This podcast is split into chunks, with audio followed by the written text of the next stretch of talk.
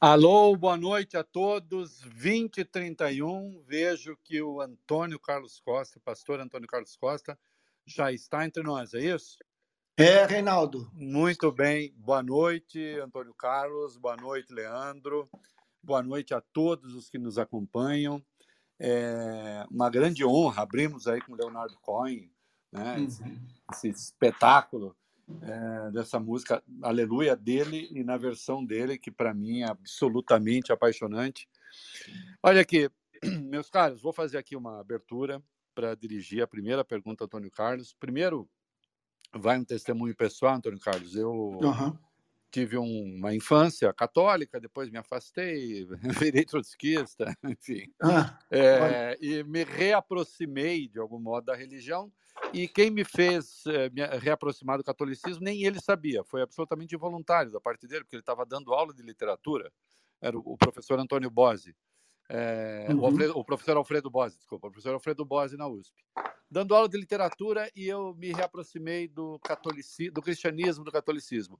E aí uhum. eu vi o Antônio Carlos falar e eu disse, ah, eu acho que eu quero ser presbiteriano, agora já, depois de velho. Né?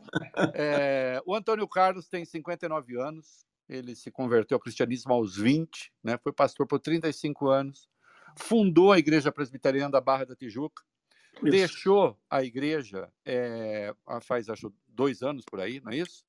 É, não, esse mais... ano, esse ano. Foi esse ano, foi esse ano. Isso. E ao deixar, ele afirmou: eu deixei de estar à frente da igreja por ter chegado à conclusão de que era incompatível o trabalho de ativista com o de pastor uma vez que a igreja é composta por pessoas que divergem do que eu penso, então eu julguei que eu estava trazendo muito conflito para a vida da uhum. igreja, uhum.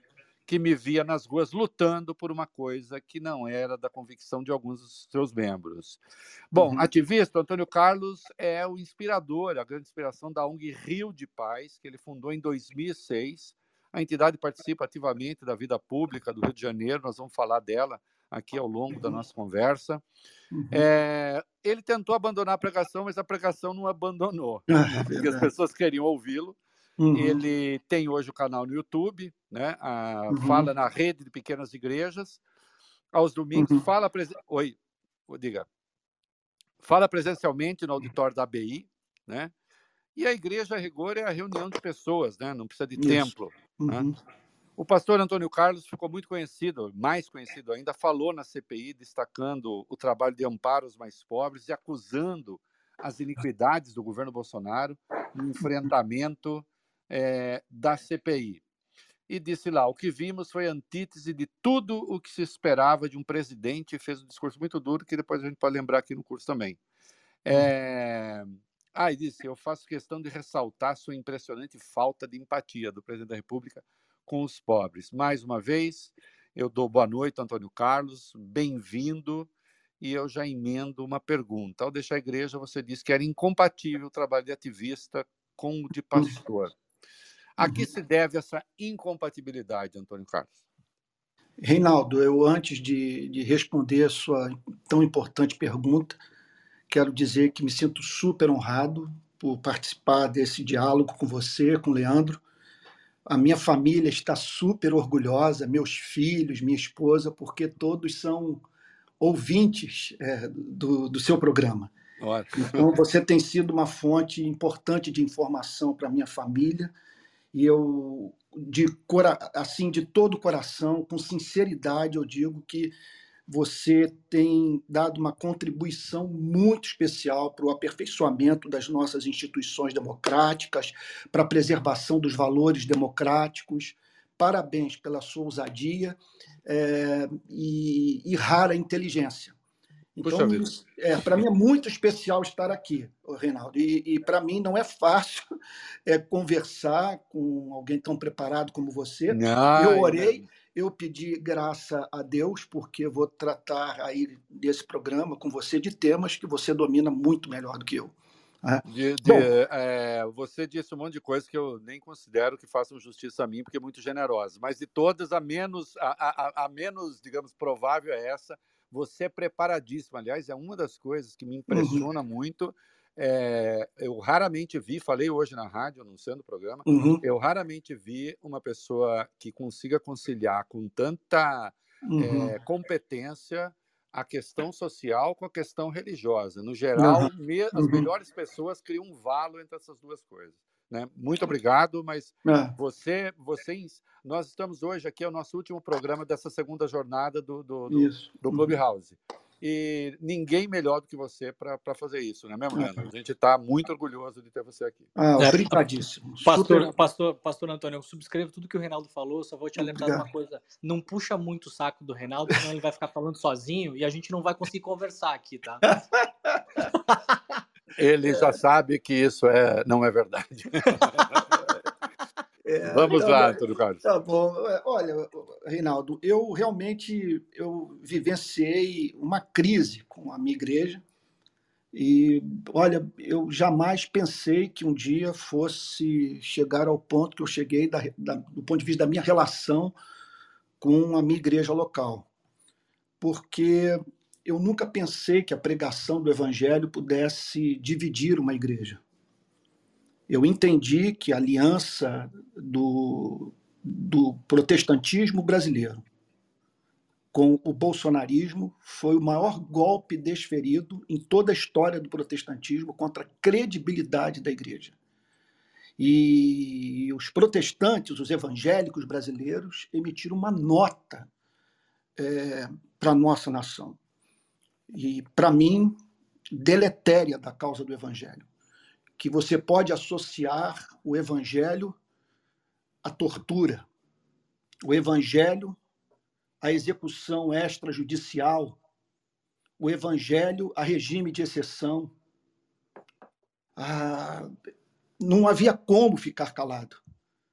E, portanto, eu decidi ir para as ruas, uh, protestar contra a forma mediante a qual o presidente da República conduziu a, a pandemia, né? e não apenas isso, e a aliança que pastores fizeram é, com Bolsonaro. Então, eu, eu, já vinha de uma crise com a minha igreja, né? fruto do meu envolvimento súbito com a favela, com a defesa dos direitos humanos, com a luta contra a letalidade no Rio de Janeiro, a bandeira pela redução de homicídio no Brasil, a começar pelo meu estado. Então, eu fiquei muito sobrecarregado, porque as manifestações em Copacabana me remeteram para a favela, para o Rio Underground, para uma realidade que eu não conhecia. Foram anos de alienação, Reinaldo. Uhum. Eu, a, a, a, a, chacina de Vigário Geral ocorreu na minha geração, eu não fiz nada. Queimados, idem, sabe? Candelária, eu não movi uma palha. Simplesmente eu assisti. Até que eu, vivesse, eu vivenciei uma crise que eu posso, se você eh, quiser, eu posso falar mais adiante sobre isso, que me levou para as manifestações de rua. Não, eu quero até, acho não... até que você pode falar já, porque eu já vi você falar, vi vídeos seus, que você fala de algum modo em duas conversões, né? Que acho que você até pode casar as duas aqui. Uma quando você é, fez 20 anos uhum. e outra essa de 2006. E, e seria bacana você falar dessas Ah, muito duas, obrigado. E, e, o que há entre elas é, de comum e de distinto, né? Tá bom. Aí depois você me pede para retomar a, a, sua pergunta, super importante, porque sim, sim, eu, sim. eu larguei o pastorado efetivo da Igreja Presbiteriana da Barra. Olha, com 20 anos eu era surfista e pensava em me dedicar ao jornalismo, em razão do meu convívio com o, o, Jornal do Brasil. Eu tinha um tio jornalista, então eu frequentava a redação no período do, do Zósimo, do Castelo, do João Saldanha, do Sandro Moreira e tal, né? E aquilo tudo me impressionou muito e eu pensei em me dedicar ao jornalismo. Agora acontece que com 20 anos eu me tornei filósofo, do ponto de vista de fazer perguntas à vida, sem nenhuma formação acadêmica, mas eu comecei a me inquietar, em especial, com a questão da morte, a nossa finitude, o fato de que a gente dura pouco. Eu me desesperei, Reinaldo eu saí em busca de transcendência. E ficou muito evidente para mim, naquele período, que eu precisava de uma referência que fosse infinita e pessoal em minha vida. Porque eu preciso de uma felicidade que é, eu não tema que venha a ser perdida. Só Deus para bancar uma felicidade como essa. Porque os nossos dramas envolvem, é, primeiro, a busca pela obtenção daquilo que nós amamos. Mas, em seguida, após a posse daquilo pelo que lutamos, o convívio com a ansiedade de perder o que amamos. Então, eu, ficou muito evidente para mim que eu precisava de alguém é, que me amasse e que tivesse todo o poder.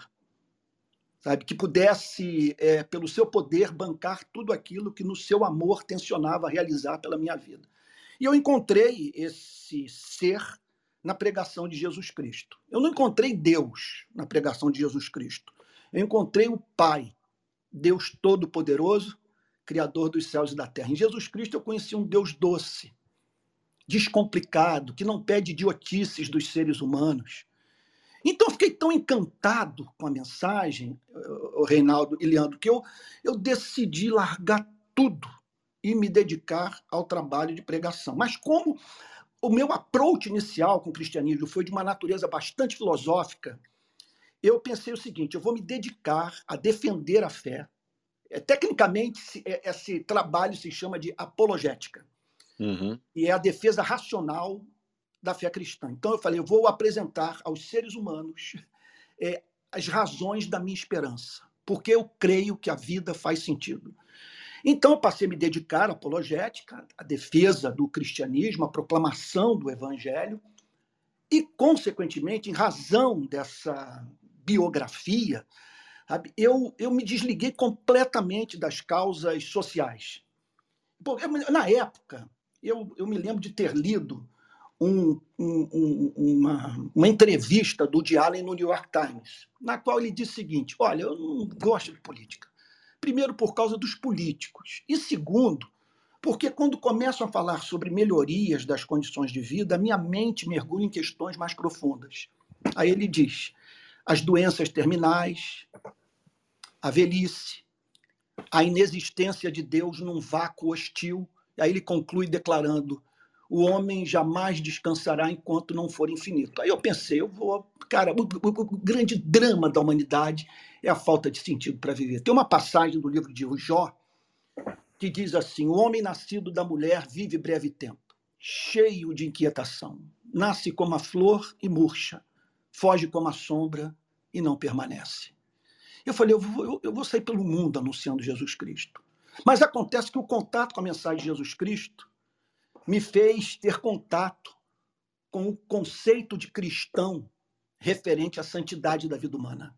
Ali eu me deparei com um homem criado à imagem e semelhança de Deus e descobri com Jesus Cristo que Deus é ensandecido pelos seres humanos e que é impossível você se você amar o criador sem amar o que o criador ama. E o criador ama o homem, ama a mulher. E aí então, eu comecei a conviver com uma crise de consciência, porque diante dessa antropologia, diante desse fundamento para a defesa dos direitos humanos, que, quer dizer, fundamento extraordinário, nós não estamos uhum. lidando com obras do acaso, mas com seres que foram pensados pelo seu criador. Sabe? Então, diante disso, eu comecei a me inquietar, em especial com o problema do homicídio. Os anos 90 foram anos em que o Rio de Janeiro experimentou um verdadeiro morticínio. Foi o período da gratificação faroeste do Marcelo Alencar, em que os policiais recebiam na exata proporção é, da quantidade de pessoas que matavam. E eu li aquelas notícias, e eu tomava conhecimento daquelas chacinas, morria de vergonha, de indignação. Falei, alguma coisa precisa ser feita, mas, infelizmente, eu me silenciei, não fiz nada. Até que no dia 26, no, no dia 28 de dezembro de 2006, eu estava de malas prontas para sair do Brasil para fazer uma pesquisa para minha tese de doutorado. Né? Então, eu estava preocupado com o conceito de beleza na teologia de um, de um pregador, de um teólogo americano da América colonial. Você vê a mudança que houve né, na minha cabeça. Porque aí os bandidos resolveram meter terror no Rio de Janeiro. Segundo um bandido me contou, com o propósito de chamar atenção para as violações de direito eh, que ocorriam eh, em Bangu. E eles mataram 19 pessoas no mesmo dia, entre as quais oito que foram queimadas vivas num ônibus que cruzava o Rio de Janeiro indo para a direção de São Paulo. Aí eu enlouqueci. Eu falei, chega, vou para a rua. Eu pensei em despejar pneu na Rio Branco, meter fogo em tudo, parar o trânsito do Rio de Janeiro, ou deitar na avenida, um monte de loucura passou pela minha cabeça. Mas depois eu pensei, olha, eu não posso construir com uma das mãos e destruir com a outra. Eu vou tomar o caminho de Martin Luther King. Eu vou tomar o caminho da luta pacífica, constitucional, racional. Mas eu não tinha esperança que a população viesse comigo. Eu desconhecido, e em geral nós vamos às ruas quando nos sentimos atingidos dos nossos direitos pessoais. Né? E aí então eu pensei, vou trabalhar com imagem. Imagem. Eu tinha chegado, eu, eu tinha uh, passado um período na França, visitado aqueles cemitérios da Primeira Guerra, da Segunda Guerra, e tal. Falei, eu vou reproduzir uma imagem dessas que eu vi na França. Vou botar cruzes simetricamente dispostas em frente ao Copacabana Palace, em número proporcional ao número de pessoas assassinadas nos dois primeiros meses de 2007. Eu peguei uma informação no Instituto de Segurança Pública, com uma amiga, ela disse o seguinte, olha, se você disser que 700 morreram, você não vai estar exagerando. E aí o que, que ocorreu? Fui de madrugada para a praia, botei as cruzes, quando o dia amanheceu, todos os meios de comunicação brasileiros ali presentes, as agências internacionais de notícias, a manifestação foi notícia no mundo todo, ali nascia o Rio de Paz, e eu, e ali eu dando entrevista, sem um mínimo conhecimento sobre segurança pública. Apesar de filho de policial, meu pai foi do DOPS, é, eu, contudo, não sabia a diferença entre polícia militar e polícia civil. Mas eu sabia que tinha que fazer alguma coisa. Aí o que, que ocorreu? Aí que começou a surgir a crise com a igreja. Que eu tive que passar a buscar informação sobre segurança pública. E não apenas isso, não dava, Reinaldo, para ficar, e Leandro, não dava para ficar em Copacabana. Eu tinha que ir para os locais onde as pessoas estavam morrendo. 80% dos homicídios que ocorrem no Rio de Janeiro acontecem nas favelas. Quando eu botei o pé na favela pela primeira vez, aí eu vivi uma segunda conversão. A favela confrontou meu cristianismo. Ela fez perguntas para mim. Olha, o que, o seu cristianismo tem a dizer sobre essa realidade? Aí eu falei, é, realmente, o meu cristianismo exige que eu não saia mais daqui. E você pediu para lembrar por que, é que você deixou, é, a igre... É, deixou de ser o pastor da, da igreja que Isso. você fundou. Em primeiro lugar, havia uma demanda de amor em relação a mim. Eu sem preguiça, sabe? As pessoas queriam minha companhia, queriam que eu estivesse nas festividades da igreja, nas suas reuniões, e, e, e, nos, e nas suas dores e nos seus momentos de alegria, e eu não estava dando conta, porque é, é, manifestações, entrevistas, demandas na favela e tal, e, e, e eu não estava conseguindo mais conciliar as coisas. Não? E, e, em conexão a isso, uh, uma sobrecarga muito grande. Eu estava muito cansado, muito cansado. E, e aí, por fim, ocorreu no bolsonarismo que não ocorreu no período do governo Lula. No governo Lula e, Dilma, eu fiz muita manifestação, sabe, batendo no PT. Sabe, assim, de certa forma, com dor no coração, porque eu corri esse país, eu corri o sertão. Eu corri as comunidades. Aliás, eu vou dizer uma coisa, hein? Eles adoram a gente quando a gente bate no PT, mas quando a gente bate neles, uau! É, é terrível. Mas é aquilo, eu não bati no, PP, no PT por oposição ao PT, por ódio ao PT, uhum. o, o, não claro. reconhecimento da dívida que esse país tem com o Partido dos Trabalhadores. Olha, qualquer viagem pelo sertão mostra que a, a vida do sertanejo ela pode ser dividida entre antes do governo PT e depois do governo PT. Contudo, na área da segurança pública, o PT foi um fracasso. Eu calculo que 700 mil brasileiros foram assassinados no governo Lula e Dilma. E o PT nunca, jamais apresentou uma meta de redução de homicídio e, e apresentou à nação um plano de segurança pública, um projeto de segurança pública. Mas eu fiz as manifestações, não houve nenhum abalo na igreja, recebi, eu recebia muita pressão dos petistas, que diziam que eu trabalhava para o PSDB, embora tivesse feito manifestação em Belo Horizonte, na Praça do Papa, quando a, a, a, a taxa de homicídio é, em Belo Horizonte era maior do que o Rio de Janeiro, né, de, quer dizer, do ponto de vista de pessoas mortas para cada 100 mil pessoas. Né? E de, fiz manifestação no governo Alckmin, na, na Avenida Paulista, quando houve a chacina de Osasco, e tal, sofria muita pressão, mas o que ocorreu no governo Bolsonaro eu jamais experimentei na minha vida. Então, só que isso atingiu a minha relação com o protestantismo brasileiro. Eu então acabei entristecendo os membros da minha igreja, alguns membros, não todos, que diziam o seguinte: que eu não tinha direito de fazer aquelas manifestações, uma vez que quando eu ia para Copacabana ou para Brasília batendo no governo Bolsonaro, eu estava levando a igreja comigo. E nem todos os membros da igreja concordavam com as críticas que eu fazia ao bolsonarismo. Né? Agora, é, agora, a minha relação com o protestantismo também foi muito afetada. É, livreiros começaram a pedir para que meus livros não fossem enviados mais para as livrarias. Ah, eu fui, eu fui falar num congresso em Maputo, em Moçambique, e uma para eclesiástica que, que atua no Brasil, mas que recebe patrocínio dos Estados Unidos, disse: Olha, nós não vamos apoiar essa conferência por causa da presença do Antônio Carlos.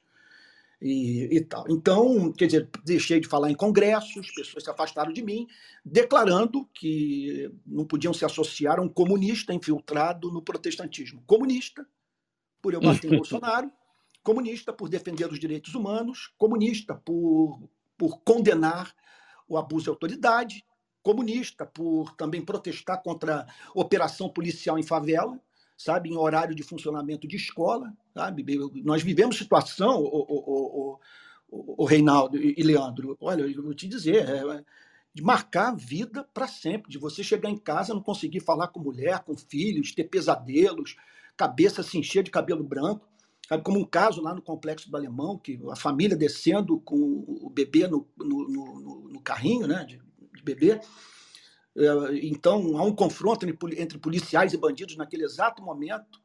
Um, um tiro de fuzil disparado pela polícia atinge a cabeça do bebê e a avó cata a massa encefálica da criança, coloca de volta na cabeça, julgando que com isso ajudaria os médicos a salvarem a vida do seu neto. Meu Deus. Sabe, não dava para. Olha, Reinaldo, Leandro, não dava para ficar calado. Mas aí então eu tive que respeitar.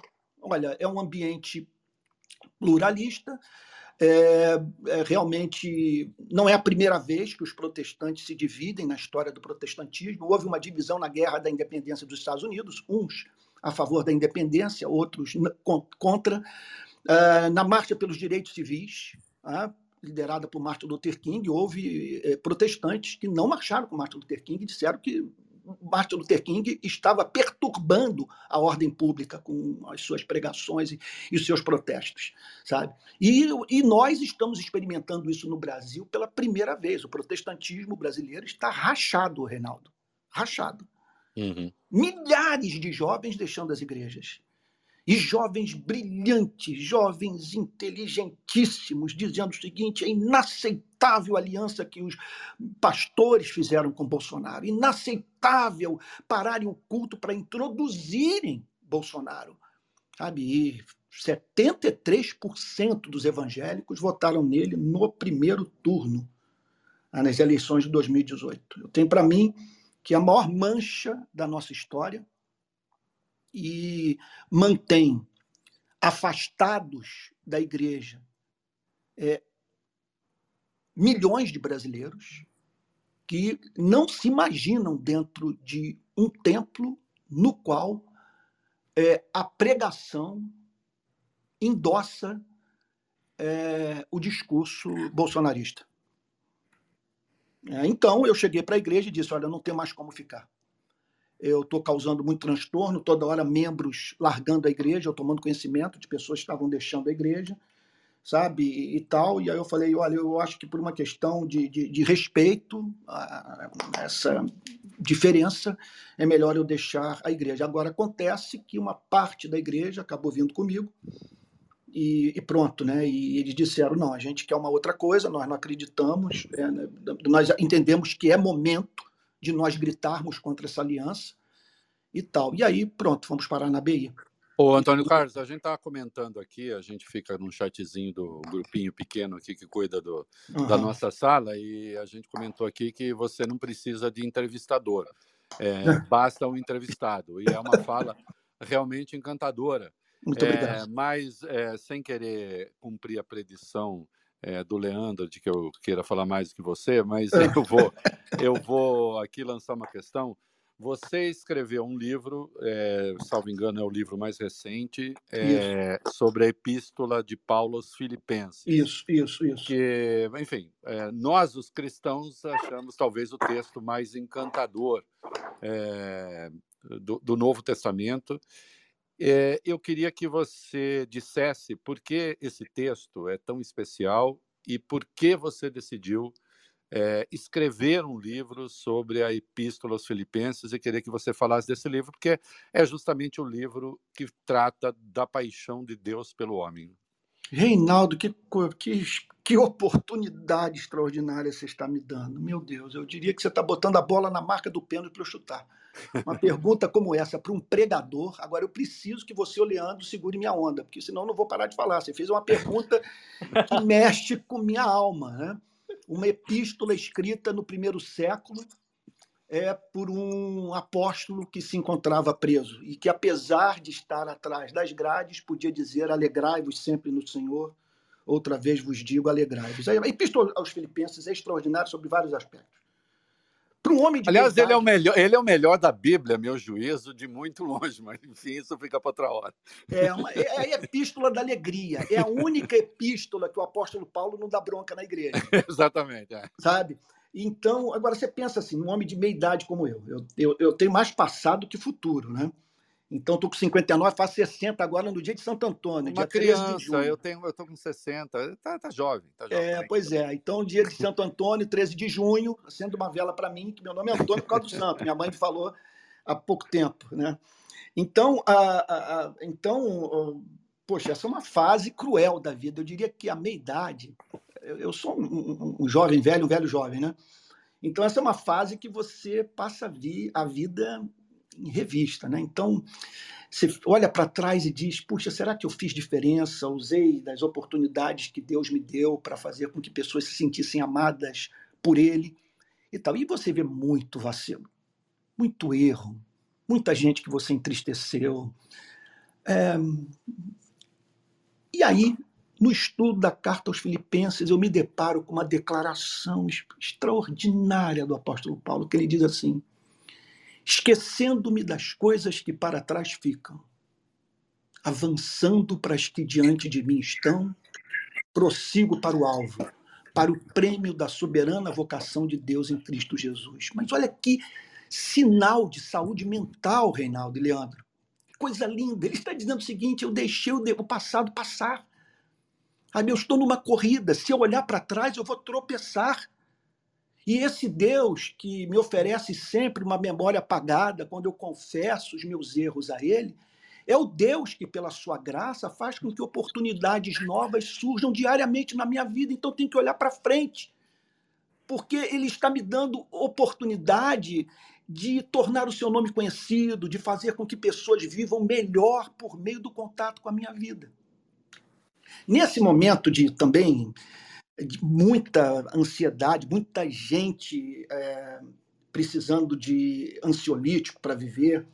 O meu entorno, é, é eu, eu percebo isso, é um entorno de gente muito ferida por esses dois últimos anos, muito machucada, muito angustiada, porque foram dias de desemprego, de queda no padrão financeiro, de medo de morrer, ou então de pessoas que passaram a administrar as consequências, as sequelas da Covid-19. Então, pessoas que tiveram que encarar a, a, realidade da depressão. Né? E aí você encontra, no capítulo 4 da carta aos Filipenses, o apóstolo Paulo dizer: é, é, Não andeis ansiosos por coisa alguma. Em tudo, porém, sejam conhecidas diante de Deus as vossas petições pela oração e súplica com ações de graças, e a paz de Deus, que excede a todo entendimento, guardará os vossos corações e as vossas mentes em Cristo Jesus. Isso é uma promessa extraordinária. E, e, e não é conversa vazia. Porque quando eu, quando eu verbalizo a minha angústia na presença do meu Criador, veja, eu tenho um contraponto a fazer a voz do desespero. Eu tenho algo a dizer, que o Todo-Poderoso me amou. Simplesmente ele se interessou por mim e ele ouve a minha oração. E por isso eu vou viver com a minha cabeça desalugada. eu não vou. Eu, eu vou fazer o seguinte: eu vou me preocupar com aquilo que preocupa a Deus, sabe? Certo de que ao me preocupar com aquilo que preocupa a Deus, ele se preocupará com aquilo que preocupa a mim. Como disse o Senhor Jesus no Sermão da Montanha: Buscai, pois, em primeiro lugar o reino de Deus e a sua justiça, todas essas coisas vos serão acrescentadas. Então, a carta aos Filipenses é, é a carta da é, é, a carta da alegria, da afirmação da vida sobre a morte. Sabe? A carta que nos habilita a crer que no mundo confuso como esse é possível vivermos aquela experiência do Salmo 4, verso 8, que diz assim: Em paz me deito e logo pego no sono, porque, Senhor, só tu me fazes repousar seguro. Eu acho extraordinário. E eu diria para você que com 59 anos, o evangelho hoje é o fundamento da minha sanidade mental. Cinco minutos, Reinaldo e Leandro, de incredulidade, eu acho que eu infartaria. Eu não daria conta da vida. Sabe? Aquela história, eu acho que foi Sartre. Né? O homem é uma piada trágica num contexto de total absurdo, absurdo cósmico. Eu conhecia a angst existencialista. Eu provei disso. Eu fui ao inferno, posso dizer isso.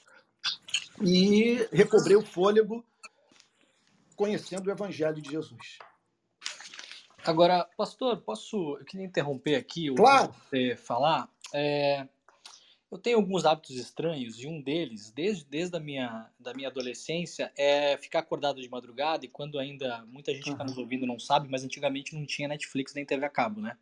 É e aí e aí os programas acabavam, inclusive alguns canais desligavam, né? Eu lembro que a, Bandeira, a Bandeirantes, a Rede uhum. tal, às duas da manhã apagava o canal e voltava só de manhã cedo. Isso. E aí eu ficava acompanhando é, os canais uh, religiosos, evangélicos, isso, né? Isso, é, E a, acompanhava com muita, muita curiosidade. Até, até na época da faculdade, quando eu conheci minha mulher, ela falou, cara, tu gosta disso? Eu falei, gosto de ver isso, cara, sabe? Eu tenho uma, uma curiosidade genuína mesmo, assim.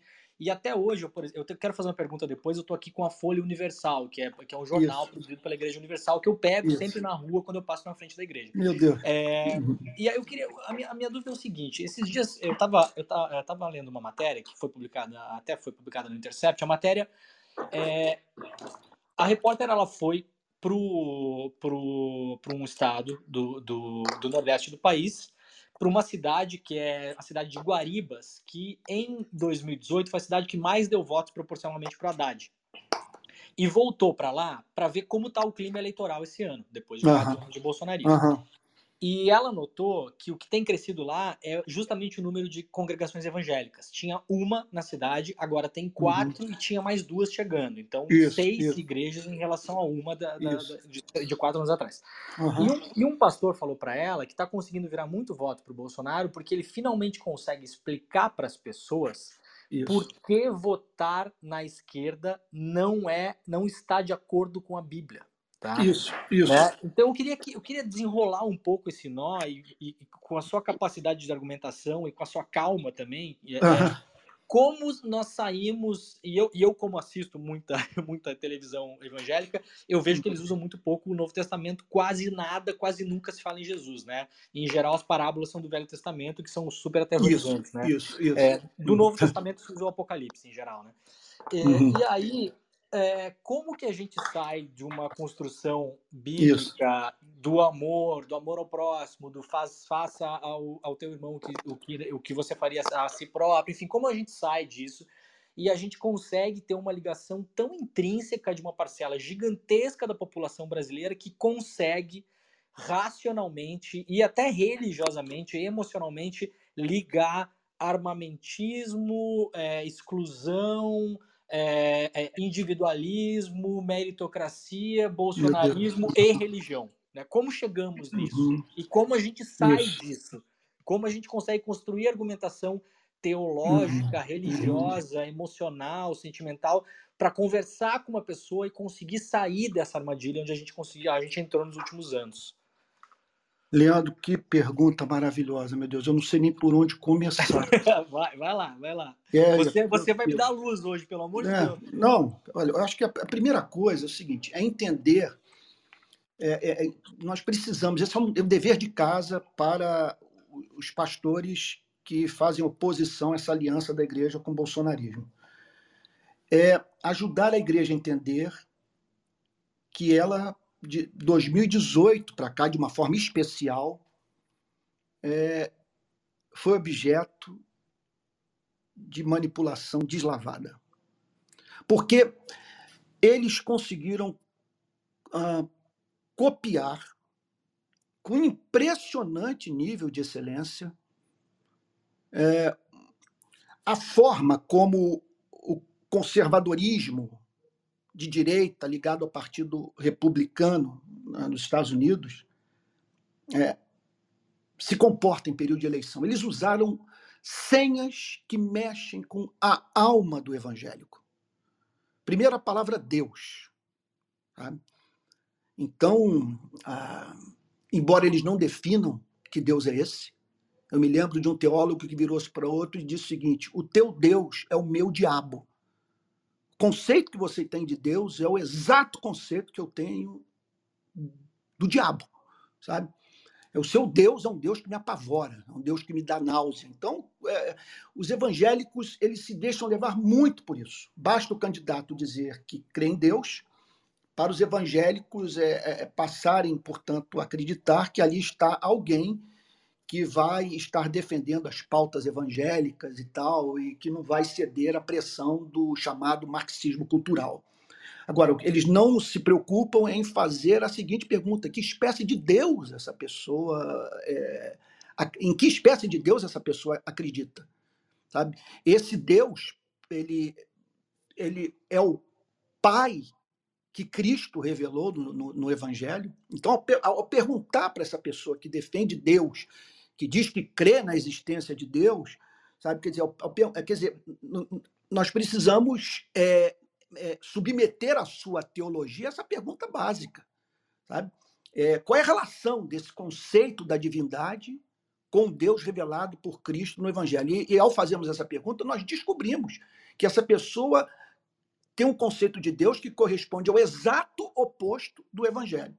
Eles usam também muito uma outra senha que é a família a defesa dos valores da família, a preservação da família.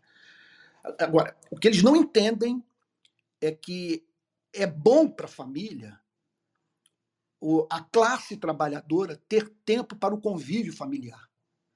Que uma pessoa trabalhar 8, 10, 12 horas por dia, seis vezes por semana, gastando quatro horas do seu tempo no trânsito, é péssimo para a família. Salário mínimo é muito ruim para a família. Morar em favela, em barraco, sabe? Acordar com esses dias eu estava numa favela aqui do Rio, a Mandela. O morador disse para mim, Antônio, nós precisamos da sua ajuda. Todo dia eu mato pelo menos três ratos dentro de casa. E é um casal com seis filhos. Então, é, é, então eles não, essa pergunta nunca é feita, sabe? Esse conceito de família inclui a família do pobre. É, é, é o, você entende que acesso à educação de qualidade, saneamento básico, água potável, latrina, que isso é excelente para a família. Outra senha também muito usada é lei e ordem. É, é impressionante. Olha a campanha nos Estados Unidos, o que nós vemos aqui é a reprodução do que ocorre lá. Lei e ordem. Que essa, essa é a linguagem que o pecador entende, a linguagem da espada. Que se nós não armarmos o Estado, quer dizer, sem um Estado policial fortemente presente no cotidiano é, da sociedade, nós não daremos conta eh, dos problemas que enfrentamos na área da segurança pública. E nessas horas eu me lembro de Santo Agostinho. Ele diz o seguinte: a meta do homem não é matar, a meta é, é ser feliz, matar é meio. É meio. Todos estão em busca de sexo, dinheiro e poder. Sabe? Estão em busca de visibilidade. Estão em busca, outros tanto, do, do pão. Sabe? Quando você cria mecanismos de obtenção dessas coisas que em si mesmas não são é, pecaminosas, vamos assim dizer, usando o linguajar é, do cristianismo, sabe? essas pessoas não vão enveredar para o crime. E lembrando, né, e lembrando, né, e lembrando, né, Antônio Carlos, que Santo Agostinho de sexo, dinheiro e poder ele entendia muito antes da conversão. e ele se converteu apesar disso, né? É, ele, tem, ele, ele é o autor... a famosa de Santo Agostinho, né? Deus me livrai da tentação, mas não já. É, dá minha castidade, mas não agora. Mas não agora. então, então tem isso. Então, Leandro, eu acho que a primeira coisa é um dever de casa que nós não estamos sabendo fazer. É, é de nós é, é, é confrontarmos é, esse, esse, esse apelo feito por esses candidatos à alma evangélica. Nós quem? Desculpa te interromper. Nós quem? Continue ah, não, eu digo os teólogos, os pastores, os professores de escola dominical, as lideranças dos grupos pequenos. Quer dizer, é, é, é a igreja entender que ela está sendo manipulada. Que eles estão usando levianamente, porque você fala em, em lei e ordem. Sabe? Quer dizer, você discute lei e ordem, você fala sobre um Estado policial, sem antes discutir as questões de fundo. Sabe, por, por, por que cerca de 60 mil brasileiros são assassinados anualmente? O que está por trás disso? Nós vamos resolver isso com, com a polícia que mais mata e que mais morre no mundo?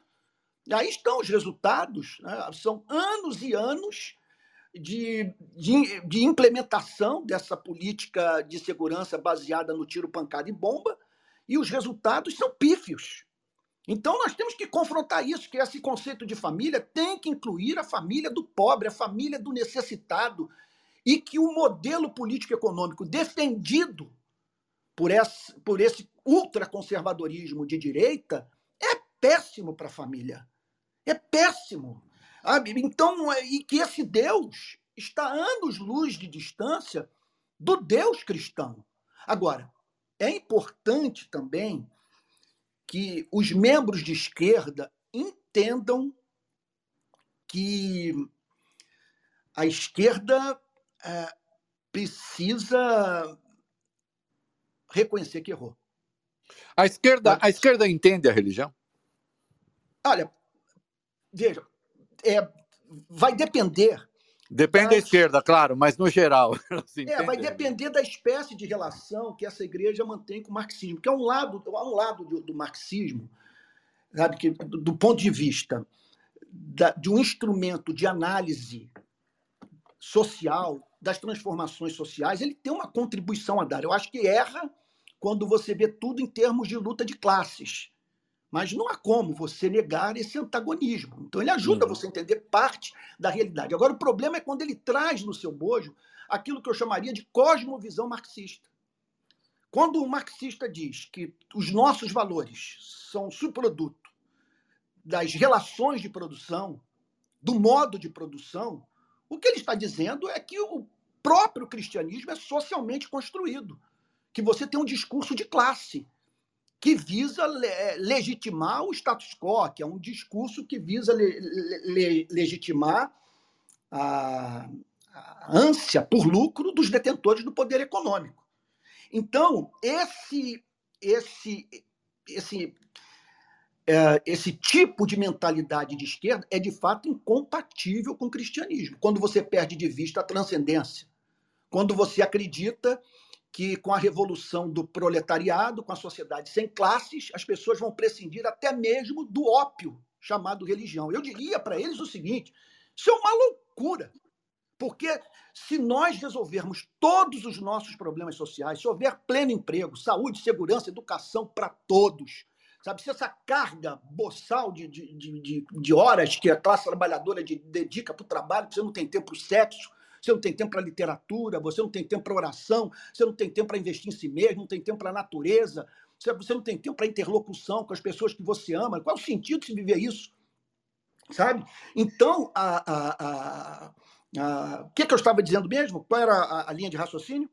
Não, nós estamos falando se a questão da religião tomada aí como o chamado ópio do povo. Porque sim, é que, sim, era isso que eu estava dizendo. Que, porque é que a esquerda, no fim das contas, não não entende, a Isso, meu juízo. Boa parte então, não entende quando... o pensamento religioso. Perfeito. Quando você abraça esse discurso que diz que, que, é, que quer dizer, se nós vivêssemos numa sociedade igualitária, sabe, com igualdade de condição social, de, com igualdade de oportunidade de vida, os seres humanos é, deixariam de usar o ópio do cristianismo? Olha, isso é um completo devaneio, porque no dia que nós alcançarmos esse padrão de justiça, nós teremos mais tempo para pensar. E pensar sem transcendência, pensar sem esperança, sabe? Pensar, me permita dizer, falar aqui a partir da minha experiência de fé, pensar sem o evangelho é desesperador. É desesperador saber que todos estamos caminhando para um ponto das nossas vidas a partir do qual nós é, é, é, nos separaremos de tudo e de todos os que amamos. Não é à toa que o ser humano é um construtor de altares. Não é à toa que os seres humanos, dizer, em geral, não conseguem viver sem transcendência. Então, esse fenômeno que nós estamos vendo aqui no Brasil, é, de milhões de pessoas superlotando os templos evangélicos, isso não, não tem como causa única e simplesmente a miséria. Sabe? Isso, isso tem a ver com essa, essa fome e sede de significado, de sentido para viver, de transcendência. Aliás, Antônio Carlos, há uma, não sei se você leu Memórias de Adriano, da Marguerite e o Senar, se não, não, não li. Tem, tem a ousadia de recomendar, mas num dado momento ela é uma reflexão, que é da Marguerite, atribuída ao imperador, ao imperador Adriano, dizendo: no dia em que todas as questões do mundo estiverem resolvidas, todas, todas as questões materiais, ainda restarão as doenças incuráveis, ainda restarão os amores não correspondidos, Perfeito. ainda restarão todas as frustrações que fazem o, o homem ser o que é, né? maravilha e fragilidade. É, Perfeito. Portanto, é, atribuir a religiosidade apenas a uma, a uma, derivação da questão econômica, e às vezes a gente vê ainda isso. É, se me permite, eu queria emendar uma pergunta que parece Sim. só teológica, mas que eu acho Sim. que tem uma questão social importante. Sim. Você presbiteriano, o Isso. presbiterianismo, é, e aí se eu tiver errado, você me corrija, e aí você pode esclarecer tudo que você quiser, inclusive Isso. provar a ignorância do, de, de quem pergunta. É, mas o presbiterianismo tem atribui um grande peso à chamada predestinação, pelo menos Isso. o presbiterianismo isso. de origem. Isso. Eu queria que você expusesse para quem está nos acompanhando agora, um público fantástico para a Clubhouse, o Isso. que é essa predestinação, por que é que essa predestinação é compatível ou não é compatível com a vida social? Como é que você enxerga a predestinação à luz das lutas sociais? Então, o que é a predestinação e como é que ela uhum. se coaduna com a luta social, com a luta política? Isso, isso, Pastor, isso. Só, só, antes de você responder, deixa eu lembrar o nosso público aqui. A gente está com, com 600 pessoas na sala, que nós temos abaixo aqui do nosso aplicativo uma tesourinha que é uma ferramenta incrível que vocês podem clicar na tesourinha e vocês vão ter um clipe dos últimos 30 segundos da fala do pastor para poder jogar nas outras redes sociais. Então façam isso para chamar mais gente para cá, que a conversa está ótima. Desculpa, pode responder. É. Ô, ô, Leandro, olha só, eu não queria fugir da sua questão, não, sabe? Sobre como lidar com esse, essa, uh, o que está ocorrendo no meio evangélico, sabe? Dessa demonização da esquerda.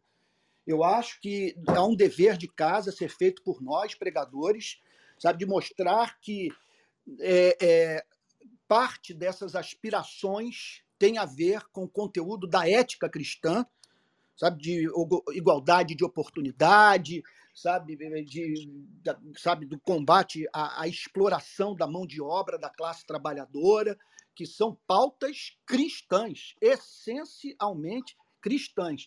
Agora, a esquerda precisa entender, sabe, que que, ao perder de vista um projeto de nação, se dedicar é, de uma forma assimétrica, me parece, sabe, às causas identitárias, ao, ao também é, lidar com muito escrúpulo com o tema da segurança pública, sabe? É, ela, ela se distanciou por demais.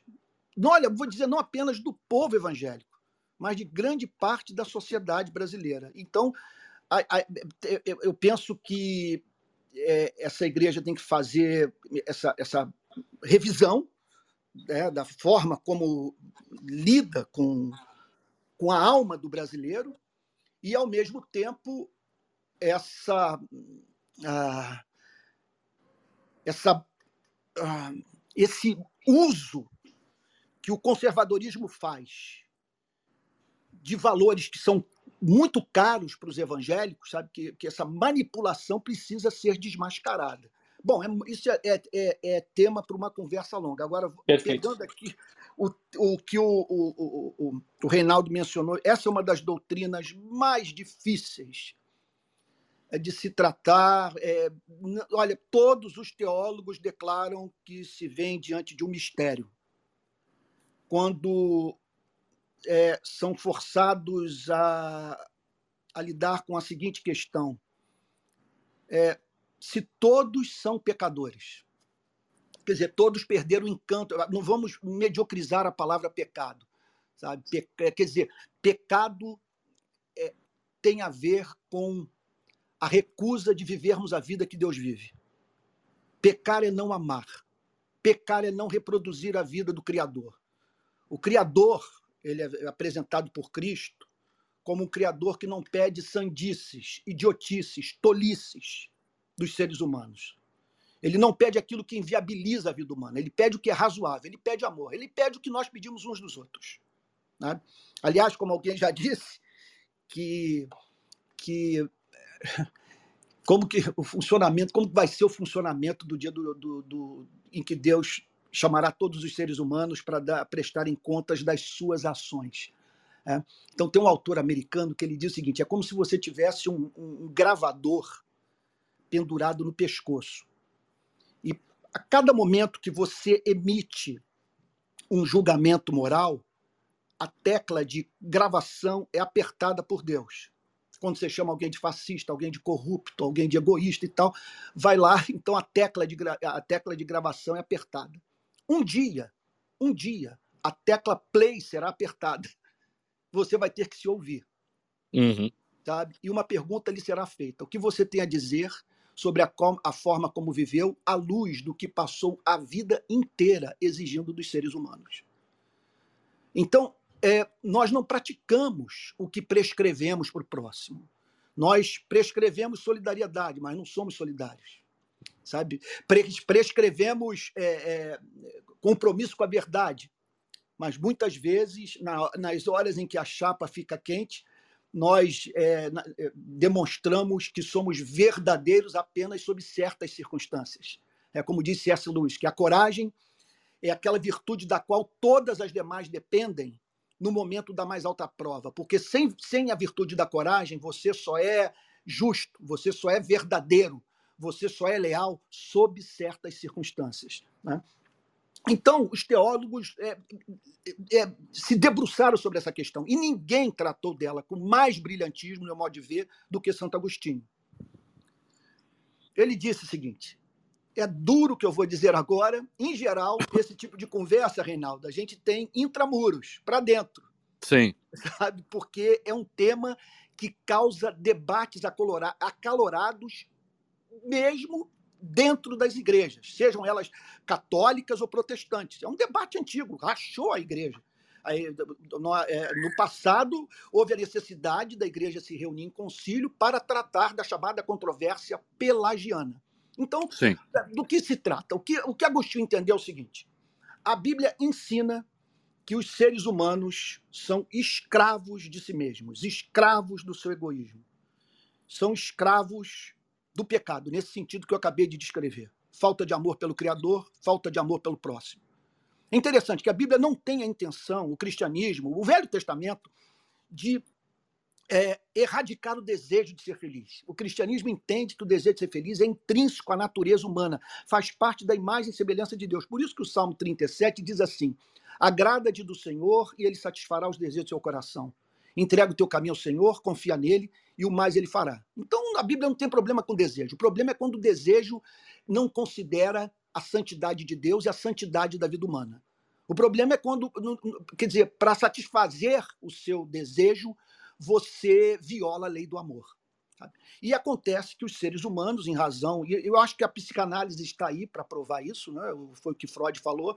Olha, eu não tenho. Freud tem um, no, no, no mal-estar na civilização, ele diz o seguinte: olha, eu não tenho condição né, de dizer que o comunismo é alguma coisa que vai fazer bem para a economia das nações. O que eu posso dizer é que ele está sustentado em bases, psicologicamente falando, insustentáveis. Porque ele estava dizendo o seguinte: na minha experiência de consultório, que eu percebo que os seres humanos são visceralmente egoístas. Então, quer dizer, é, é, é, é isso é, algo intrínseco à, à, natureza humana. E o apóstolo Paulo declara que assim nós funcionamos. que numa descrição que ele faz chocante sobre o funcionamento do espírito humano, eu espero não cansar vocês, mas a pergunta do Reinaldo é maravilhosa. Ele diz o seguinte: olha só, olha que descrição da natureza humana. Quando eu olho para a Primeira Guerra Mundial, Segunda Guerra Mundial, Vietnã, meu Deus, está é, tudo aqui. Como está escrito: não há justo nenhum sequer. Não há quem entenda, não há quem busque a Deus. Todos se desviaram e juntamente se tornaram inúteis. Não há quem faça o bem, não há nenhum sequer. A garganta deles é sepulcro aberto, com a língua enganam, veneno de víbora está nos seus lábios. A boca eles a têm cheia de maldição e amargura. Os seus pés são velozes para derramar sangue. Nos seus caminhos há destruição e miséria. Eles não conhecem o caminho da paz, não há temor de Deus diante de seus olhos. Essa é a descrição que o apóstolo Paulo faz do ser humano. Aí fica em, pergunta, em, em Romanos, em Romanos. Romanos, Romanos capítulo 3, verso, do verso de 8 ao verso 18. Aí, Reinaldo, os teólogos levantaram a seguinte questão: se essa é a condição humana, eles usam uma palavra em teologia horrorosa para a língua portuguesa, mas é que você encontra nos tratados de teologia. É a palavra depravação depravação total. Outros trocaram essa palavra por incapacidade total, que significa o seguinte: não é que o homem não consiga amar o próximo, não consiga fazer o bem. O que ele não consegue é amar para a glória de Deus. Ele, ele, ele, ele não vê excelência em Deus. Ele pode até ser levado a crer em Deus, mas ele não vê ele não vê Deus como um ser amável, digno de ser cultuado. Sabe? Então, a questão que, que foi levantada é o seguinte: como explicar o fato de que seres que faziam parte é, dessa descrição do funcionamento da alma humana feita pelo apóstolo Paulo serem encontrados amando a Cristo, amando a Deus, dispostos a darem a sua vida pelo próximo. Eles disseram o seguinte: a conclusão que eles chegaram com base, em especial, nos escritos do apóstolo Paulo e na própria mensagem de Cristo. Eles disseram o seguinte: que a graça de Deus opera de maneira irresistível na vida de alguns seres humanos, levando-os a ver excelência em Deus. E por ver excelência em Deus, fixar os seus afetos nele, a ponto de torná-lo o supremo bem da vida. E amar a ele, como consequência disso, e a tudo que ele ama. Então, eles entenderam que isso só pode ser obra do milagre do Espírito Santo. Ainda ontem ou hoje, eu, no, no meu momento de leitura da Bíblia, eu me deparei com um texto de Cristo no qual ele diz que ninguém pode vir a mim se o Pai não o enviar. No, na oração sacerdotal, isso aqui é alimento indigesto para quem é, não, é cristão, é uma doutrina muito dura, mas é profundamente consoladora para quem se vê como objeto desse amor e o tem como precioso. Jesus diz assim: Eu te glorifiquei na terra realizando a obra que me deste para fazer. E agora, ó Pai, glorifica-me contigo mesmo com a glória que eu tive junto de ti antes que houvesse o mundo. Manifestei o teu nome àqueles que me deste do mundo. Eram teus. Tu os deste a mim e eles têm guardado a tua palavra. O que significa que se os olhos desses discípulos não tivessem sido abertos pelo Espírito Santo, eles jamais veriam excelência em Deus. Então, então Agostinho, nesse sentido, foi levado a fazer a seguinte declaração, Reinaldo. Eu, eu, eu temo que eu cause escândalo para os ouvintes que não são cristãos, porque não é uma doutrina fácil. Não, certamente, sabe? certamente eu, não. Está, está encantador. Continua. É, eu espero que não. Mas o Agostinho diz o seguinte: Deus não. É, é, Agostinho diz assim: Deus não está em busca do objeto do seu amor. Ele o cria. Uhum. Agora, eu vou te dizer, essa doutrina causa perplexidade, sim. Agora, quando eu penso na minha experiência de conversão, pense na sua experiência, Reinaldo, e eu, eu faço essa pergunta a todos os cristãos que estão aqui me ouvindo. Quando nós nos ajoelhamos para agradecer pela nossa conversão, nós oramos como se de fato a predestinação é, representasse a única explicação para a nossa conversão. Porque quando Sim. estamos de joelhos, nós, nós, agradecemos a Deus, primeiro, por não termos sido um aborto no ventre das nossas mães. Dele ter nos guardado quando nós não o conhecíamos. Nos livrou de doenças, de acidentes, da morte, antes de nos reconciliarmos com Ele. Nós atribuímos a Ele a, a bênção de termos ouvido a mensagem do Evangelho. Nós somos gratos a Ele por termos sido levados à fé por termos compreendido o Evangelho, e não apenas compreendido o Evangelho, por termos visto excelência no Evangelho. Porque a conversão só é consumada quando há uma experiência estética. É por isso, essa é uma lição. No início do programa, eu falei sobre apologética. Sim. Quando eu, eu, quando eu me converti, eu julguei que eu podia sair pelo mundo convencendo as pessoas racionalmente que Jesus é o caminho, a verdade e a vida.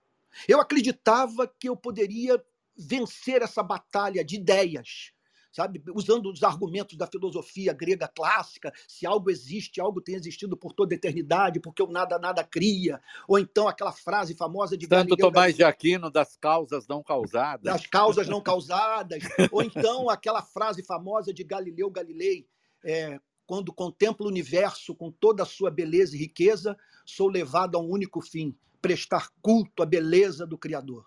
Até que eu compreendi que, embora eu deva trabalhar duro para apresentar aos meus amigos, meus interlocutores não cristãos, as razões da minha fé, embora eu deva falar sobre a historicidade de Cristo, as evidências da sua ressurreição, a credibilidade do Evangelho, sabe? É, e use um argumento que eu acho muito, muito forte, que é da, da Francis Schaeffer, diz o seguinte, um pensador é, americano. A questão filosófica básica é descobrirmos que conjunto de pressuposições explica a realidade. O que explica o universo e sua forma? O nada mais o acaso ou um criador infinito pessoal? Então, isso para mim, sabe, é, não, não tem Immanuel Kant, não tem que me convença do contrário. Sabe, aqui morando no Rio de Janeiro, por exemplo, eu atravesso, quando eu atravesso a, a ponte Niterói, olho para a Serra de Petrópolis, Teresópolis, Friburgo, para a Baía de Guanabara, eu sou confrontado com a existência de um ser infinito, pessoal, doce, amoroso, sabe, que me fez viver num jardim. Agora, acontece acontece que para que a conversão seja consumada, é necessário que, uma, que os seres humanos tenham uma experiência, eu insisto nisso, não é, esnobismo, não é esnobismo intelectual que eu passo a falar. Os seres humanos têm que ter uma, uma experiência estética com Deus. Porque, veja, a Bíblia diz que os demônios creem e tremem. Calvino diz que a fé dos demônios só serve para fazê-los tremer. Eles creem, eles, para eles é certo que o mundo tem um Criador, que esse Criador é soberano, é todo-poderoso. Os primeiros a chamarem Cristo de Filho do Deus Altíssimo, segundo o relato dos Evangelhos, foram os demônios. Então, qual é a diferença entre esses que creem, mas não servem o Criador, e os que creem e que, além de crerem, o servem, é, sabe, a ponto de oferecerem suas vidas por ele. A diferença consiste nesse amor que nasce no espírito humano por força dessa ação soberana do Espírito Santo que cria uma correspondência entre o espírito humano e o Criador. É importante que nós entendamos que nos aproximarmos de Deus não é a mesma coisa que nos aproximarmos de um tubo de ensaio. É uma espécie de conhecimento diferente, ele requer afinidade. Olha, outro dia eu estava aqui no meu condomínio, um sujeito botou um som nas alturas. E aqui eu, eu moro na periferia. E, e eu garanto que era música ruim, porque gente que ouve música boa não faz isso. Ah, mas nesse dia, olha, Reinaldo, aconteceu o seguinte: a primeira música. Ah, era falei, boa? Não, a primeira música, Reinaldo, eu ouvi, eu falei, cara, poxa, ele está desrespeitando uma norma, ninguém se comporta assim no condomínio, mas a música pelo menos é boa, uma música ah, americana. Bom. Aí ele é, botou tá. uma segunda, alta. Aí eu falei, cara, o cara tem bom gosto, porque a segunda música também é ah, boa. Era mas boa, mas você Era a segunda. Na terceira, na terceira, Reinaldo, ele botou uma música francesa. É. É Mantenant. Uhum. Eu comecei a chorar de emoção. Aí eu atravessei a rua do condomínio, fui conversar com ele e encontrei um vizinho alucinado, drogado, sabe? Eu falei para ele, pô, parceiro, eu moro aqui, eu moro nessa casa aqui, em frente à sua e tal, pô, tô ouvindo suas músicas, sabe, e tal, você, na época era CD, eu falei, você podia me, me, me, me emprestar o seu CD para copiar as canções, pô, as canções lindas, naquela época não tinha streaming, não tinha nada disso, Sim. né? Aí o cara vira-se para mim, Reinaldo e Leandro, alucinado, e diz, a beleza está no coração daquele que a contempla. Aí eu me lembrei de Agostinho, e falei: esse cara alucinado não tem ideia do que ele está me dizendo. Hum. Porque tem que haver uma correspondência. Porque é, é, você, é, você tem que receber um sentido que o habilita a não apenas crer no Criador, mas você vê excelência no Criador. Sabe? Porque uma coisa é você dizer que, que há um grande arquiteto no universo. Outra coisa é aquela linguagem da intimidade que encontramos, por exemplo, no Salmo 84, que diz assim: O pardal encontrou casa, a andorinha, ninho para si, onde acolhe os seus filhotes, mas eu, os teus altares, Senhor dos exércitos, Rei meu e Deus meu. Então, por que, que Deus é visto como amável pelos cristãos? Paremos para pensar na seguinte coisa. Imaginemos a existência de um ser que seja causa não causada. Ele é autoexistente que seja imutável. Causa não causada, o pastor está citando São Tomás de Aquino. Você São Tomás de Aquino, assuma teológica. Eu estou achando você o máximo. Santo Agostinho, Santo Tomás, que é o meu predileto. Não, para mim são dois gênios, são dois gênios indiscutíveis. Tomás de Aquino, eu, eu, diria que eu sou um agostiniano, tomista, calvinista. Né? Então, o, o então, ele, então, pensa nisso. Um ser autoexistente existe pela necessidade do seu próprio ser, causa não causada. Isso um ser imutável. Quer dizer, um ser em que, em, é, é, no qual a, o tempo não põe rugas em sua face. Imutável. Agora imaginemos que ele seja infinito, perfeito em todas as suas qualidades, usando a linguagem da teologia, em todos os seus atributos. Que ele, Eu que acho que você único. vai concluir que ele pode ser um pouco triste também, ele precisa de alguma não, alegria. Pelo contrário, pelo contrário, porque agora, olha só, ele é autoexistente, ele é infinito, ele é imutável, ele é único. Agora, somemos a isso o atributo de sabedoria, que ele é veraz, que ele é possuidor de conhecimento perfeito. E aos atributos de sabedoria, de inteligência, de conhecimento, acrescentemos os atributos morais. Ele é leal, ele é doce, ele é misericordioso, ele é paciente, ele se esquece dos nossos pecados. E somemos a tudo isso um outro fato. No tempo e no espaço, ele nos ofereceu o seu bem mais precioso, Jesus Cristo. É por isso. Mas por que ele precisa de nós? Veja, ele não, ele, ele não criou para se comunicar conosco, nem criou para ser amado. Pelo contrário, ele, os hum. teólogos dizem o seguinte: ele é bem-aventurança eterna em si mesmo. O Deus, ele é feliz porque ele é tudo que gostaria de ser e faz tudo aquilo que ele gostaria de fazer. Ele cria em razão do seu transbordamento de felicidade. É em razão dessa felicidade que ele cria seres para participarem da sua festa de amor. Ele cria seres à sua imagem e semelhança. E o incrível, o inacreditável.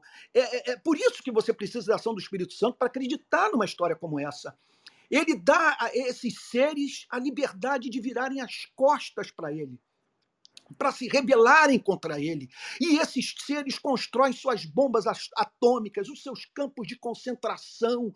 Sabe, você olha para um século como o século XX, Eric Robesbal, você já estava lendo Eric Robesbal, ele disse foi o século de maior prosperidade, contudo, 180 milhões de seres humanos foram mortos por seres humanos. Outro dia eu lia também, eu acho que o Eric Robesbal ou a Amartya Sen, dizendo o seguinte, em todas as fomes coletivas que houve no século XX, havia é, oferta suficiente de alimento para saciar a fome de todos. Então você olha para esse planeta de injustiça, de maldade, sabe? Esse planeta de, de miséria, sabe? De desigualdade. Você não conhece a história de uma única nação que não tem a marca da exploração do homem pelo homem. E aí você descobre que, em vez dele dar cabo da humanidade, ele envia o seu filho para dizer o seguinte: Eu quero me reconciliar com os rebeldes, porque eu os amo. Eu só peço uma coisa: que eles se arrependam. É por isso que essa pauta da igreja é idiota.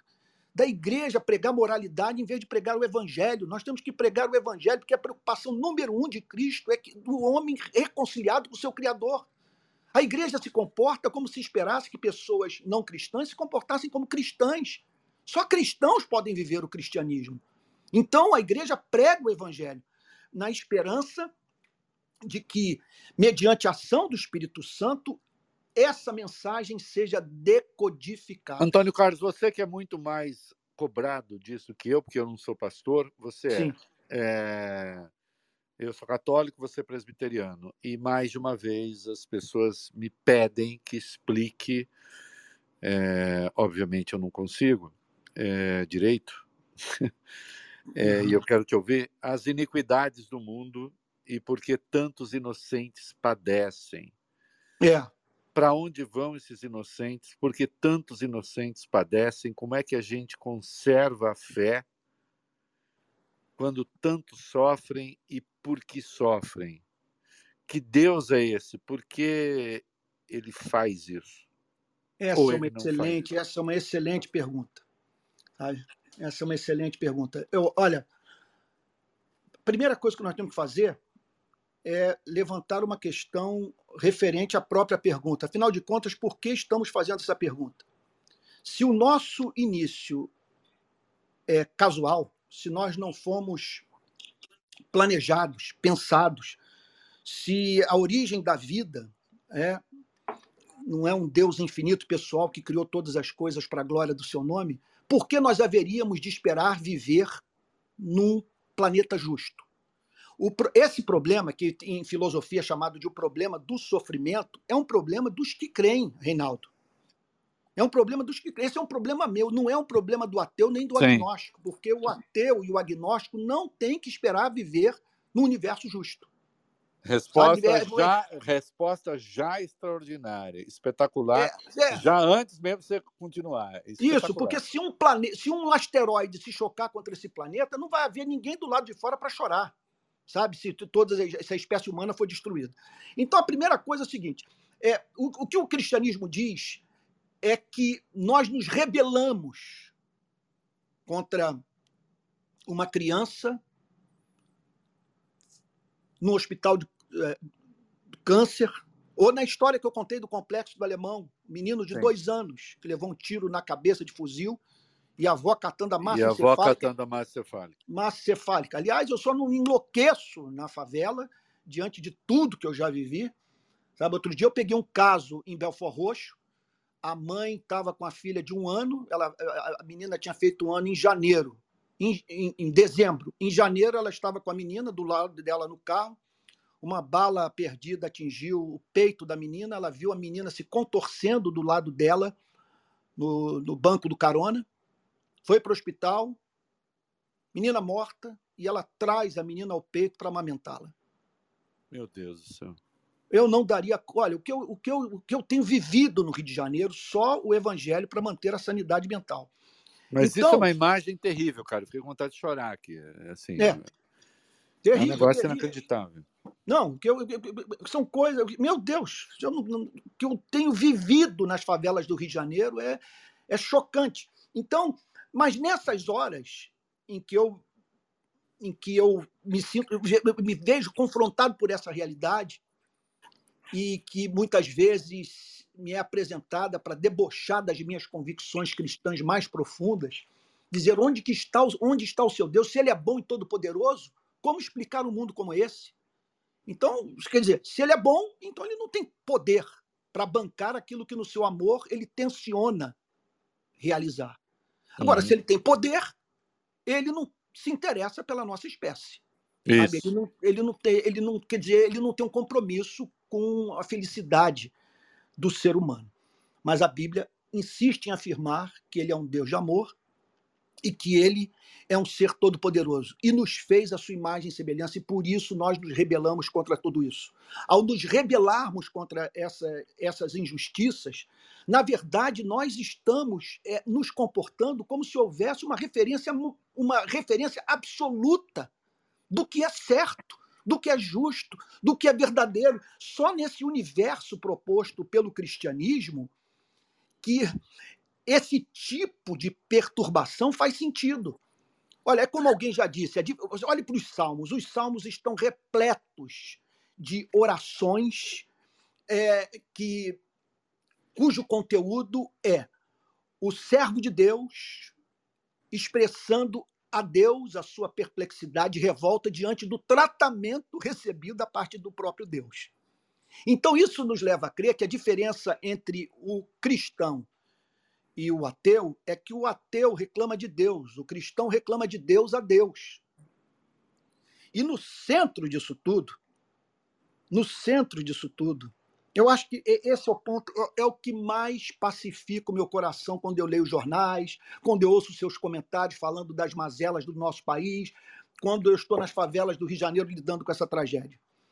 É, é o seguinte fato: é que no tempo e no espaço, o Filho de Deus morreu na cruz. Foi espancado, foi torturado.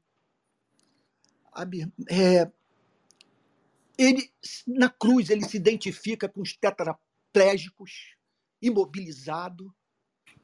Sabe? Na, em, em Cristo, como diz um teólogo inglês chamado John Stott, Deus não apenas justifica o pecador, ele justifica a si mesmo no mundo sofredor. Porque quando eu olho para a cruz, eu digo o seguinte: ele não está brincando com a nossa espécie.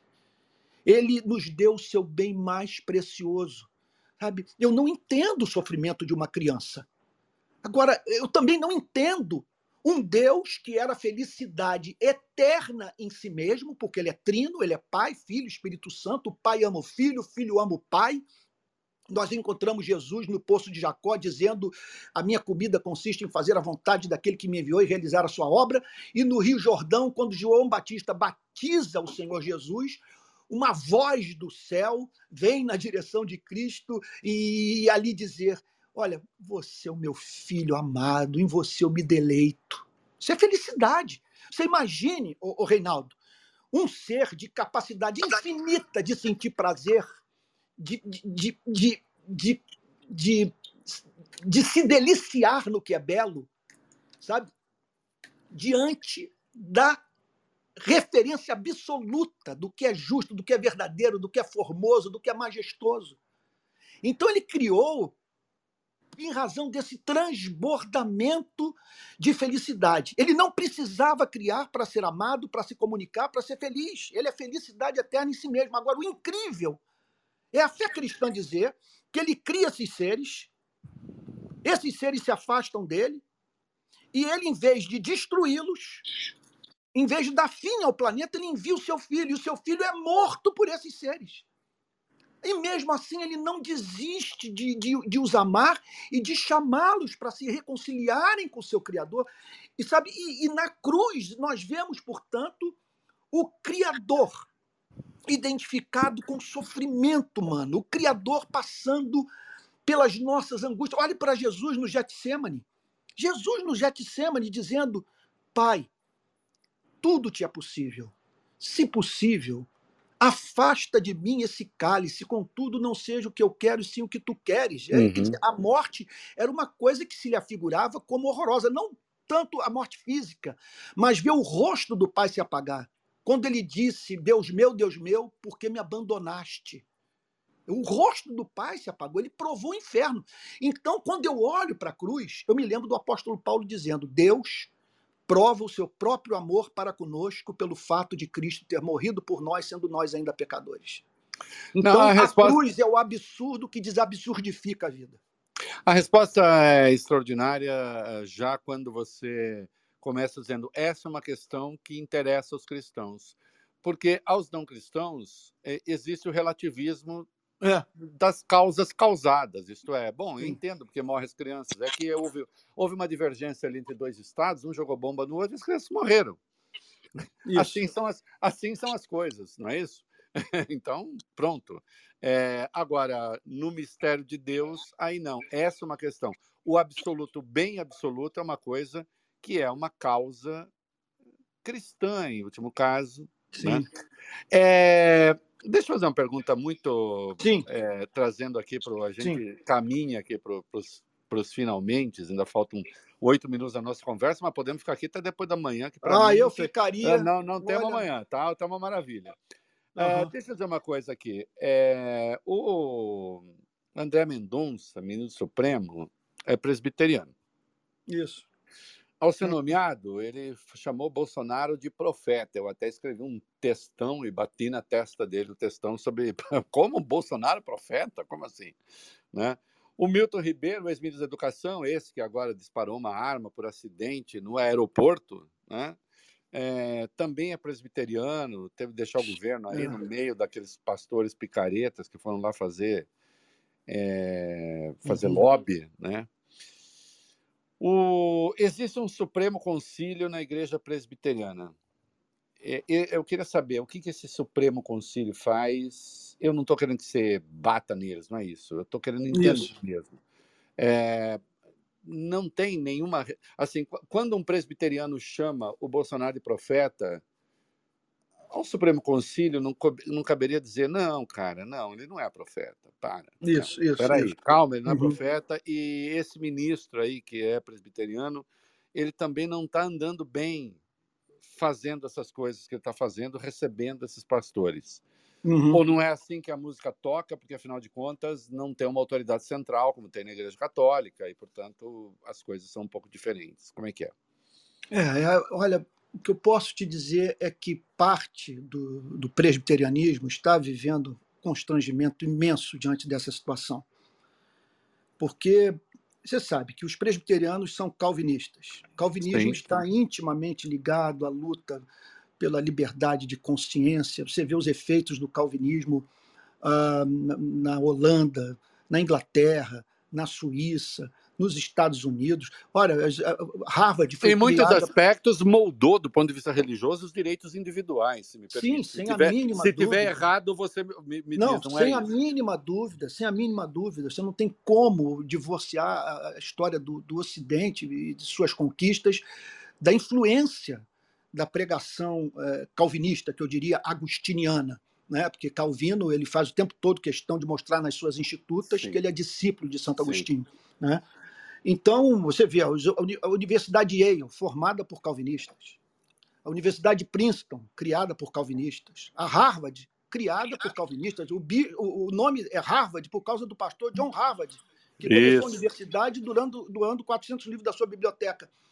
Então, para quem vem dessa tradição, que é uma, uma tradição que, que não tolera violação de direito, uma tradição que não tolera o arbítrio, sabe? Uma, uma, uma tradição, por exemplo, que não pode to- tolerar algo como totalitarismo, porque o calvinismo parte da pressuposição de que realmente o poder corrompe o poder absoluto, corrompe absolutamente em razão dessa natureza humana que eu acabei de descrever que para que uma- um ser humano se, con- se converta é necessário que a graça atue de maneira irresistível, abrindo seus olhos, dando entendimento. E a Bíblia chama isso até mesmo de uma ressurreição. Jesus chama de nascer de novo. sabe? É, é- é um milagre do, do amor divino. Então, é, aí você pega essa tradição e você vê dois membros da igreja presbiteriana mantendo relação acrítica, efusiva, com um governo que celebra a memória de torturador,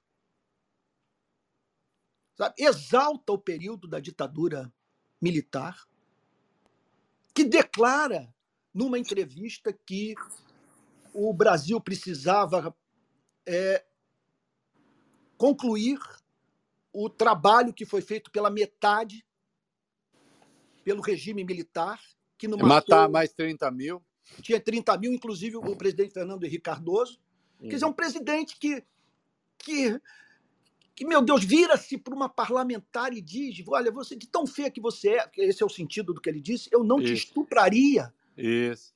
Sabe? Olha, um presidente que em plena pandemia, olha, com crise econômica, desemprego em massa, ele, ele, ele propõe o fim do auxílio emergencial. É visto pilotando jet ski. Não tem nenhum problema dele pilotar jet ski, jogar futebol, comer pastel em boteco. Pode fazer tudo isso, Reinaldo. Ele tem direito de ser feliz. Mas no momento de, de, de, sofrimento como esse, pessoas morrendo com falta de ar. Imitando, imitando no, no, no, na, na live dele uma pessoa sufocada. Aliás, eu lembro que a sua mãe morreu de Covid, né? Eu Faz vi minha alguns... mãe. Faz uns é, cinco. Eu... Quanto tempo faz? Uns seis, sete meses? Olha, naquela, naquela minha ida na CPI, que foi no final do ano passado, ela estava viva. Ela passou Natal aqui em casa comigo, passou o ano novo, cheia de vida. Estava com as, tomou as três vacinas e, contudo, aconteceu essa fatalidade. Eu vi a minha mãe em agonia no hospital precisando de ar.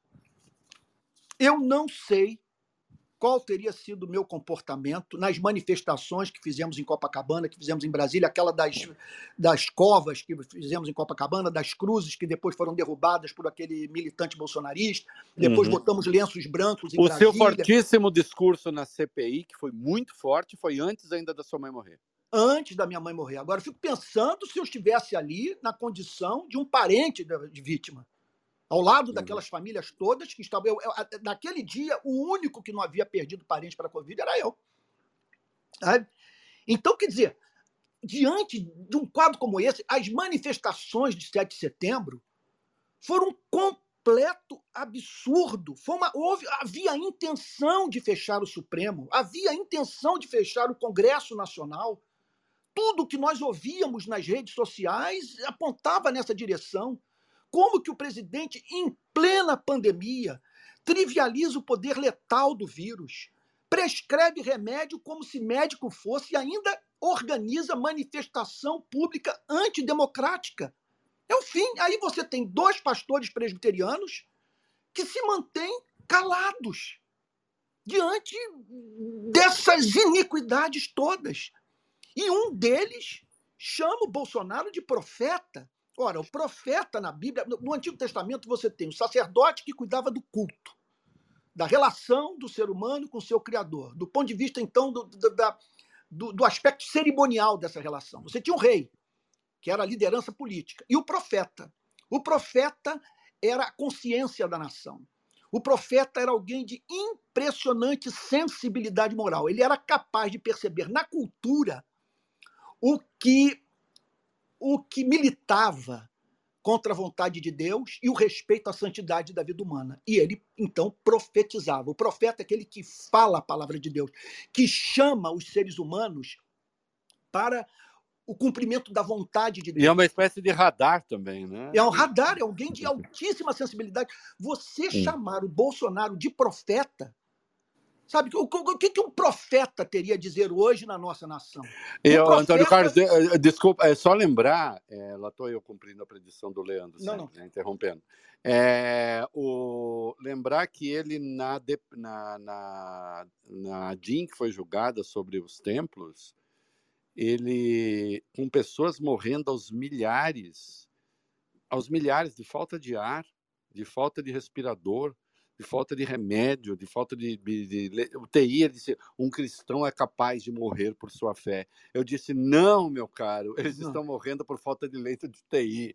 Sem dúvida, sem dúvida, sem dúvida. Entendeu? Sem dúvida. É claro que um profeta hoje no nosso país ele, ele denunciaria a, o tratamento que a classe trabalhadora recebe, ele Isso. denunciaria a, a, desigualdade social. Eu passei, olha, eu, eu, eu, ano, ano retrasado, eu corri os três bolsões de miséria do Brasil. Eu fiz as comunidades ribeirinhas, fui sozinho, fiz as comunidades ribeirinhas do Amazonas, é, depois fiz o sertão do Nordeste, centenas de cidades. sozinho, sem, sem companheiro de igreja, sem nada? Você foi nada, só, não, só... eu tinha os contatos lá. Então eu fui sozinho, Entendi. fui com mochila, Tá. Levei tá. o, meu, o meu celular e uma GoPro. Desculpe, quando foi isso agora? Foi, Não, foi em janeiro de 2019. Janeiro de 2019. Tá. Janeiro de 2019. Então, para ter o contato com esse Brasil que ninguém conhece. É uma pobreza chocante, o alcoolismo espalhado pela Amazônia, espalhado pelo sertão. Sabe, eu vi cidades, sabe, que você não tem indústria e comércio. Sabe, cidades que são mantidas pelo pagamento do funcionalismo público, é, mantido pelo Bolsa Família. Né? Quer dizer, cidades em que você não tem oferta de emprego. As pessoas então não estão morrendo mais de fome, mas não tem o que fazer.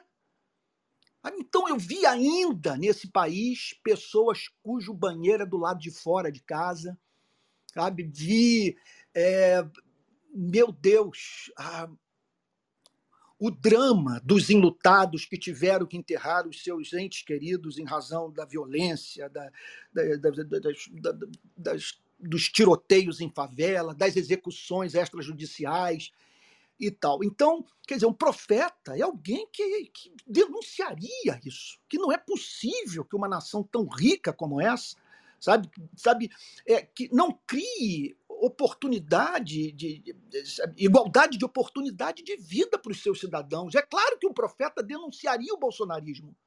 É claro o tratamento que o presidente da República deu à população durante o período da pandemia. Ele não, essa, para mim, a falta de empatia é, do, do Bolsonaro é patológica. Não tem como, porque era, era nação aos prantos, todo mundo sofrendo. Nós não vimos expressão de pesar. E o tempo todo ele chamando as pessoas a não respeitarem o distanciamento social. Sabe? E, e, e, e isso não quer dizer para, sei lá, parece que para que para manter a, a, a economia e, e, assim, portanto, mostrar o sucesso do, do seu governo né, nessa, nessa área tão nevrálgica. Como ser, né? Como ser, porque ao menos poderia haver a perspectiva de sucesso, o que também nunca foi verdadeiro. Pois é. Pois é, é. então, quer dizer, aí um, o, o presidente. Eu acho, então, o seguinte: o Supremo Conselho isso. No ano passado, deixa eu fazer aqui uma digressão. No Sabe uma passado... coisa encantadora em você? Você nunca foge de uma questão. É muito bom. Porque eu ia não. perguntar agora. Ô, oh, ô, oh, meu, e o Supremo Conselho? Não, Mas você voltou não, sozinho. Não tem como negar. Olha só, aconteceu foi o seguinte: no ano passado, alguns pastores evangélicos, maioria progressista, redigiram um abaixo assinado do qual eles pediam o impeachment do Bolsonaro. Alguns presbiterianos assinaram. No minuto seguinte, o Supremo Conselho emitiu uma nota dizendo que a participação de presbiterianos naquele abaixo assinado não representava o ponto de vista da denominação da Igreja Presbiteriana do Brasil. Mas aí você vê dois ministros, uhum. quer dizer, pastores presbiterianos no governo, um deles chamando Bolsonaro de profeta e a igreja calada. Eu penso que faltou a igreja presbiteriana, mas isso não é um problema só da igreja presbiteriana, não. Isso atingiu todos, todo o, o protestantismo brasileiro. Todas as denominações incorreram no mesmo erro. Qual erro? É, o, o, o Reinaldo, vou ser totalmente sincero com você. A grande causa da igreja é o evangelho. O evangelho está sob a custódia da igreja. Sim. Sabe? Então nós temos que defender o evangelho, proclamar o evangelho não permitir que nada seja acrescentado ao evangelho e que nada do evangelho seja subtraído. Sabe? Então, quando usam o evangelho para justificar o apartheid, para justificar a escravidão, para justificar o, o tráfico de escravos, você tem que gritar. Porque eh, nós estamos dizendo que Deus enviou seu filho para esse planeta. Você não pode botar esse filho no palanque, ao lado de Bolsonaro. E Jesus apontando para ele, dizendo: Esse é o meu candidato. Como Mas sabe, eu... sabe o que é, Antônio Carlos? Eu vou, eu vou colocar uma questão aqui, é, e obviamente você não precisa entrar na minha pilha, né, não, nem pode na minha falar. metáfora, nem na minha graça. É assim, é, é que existe o.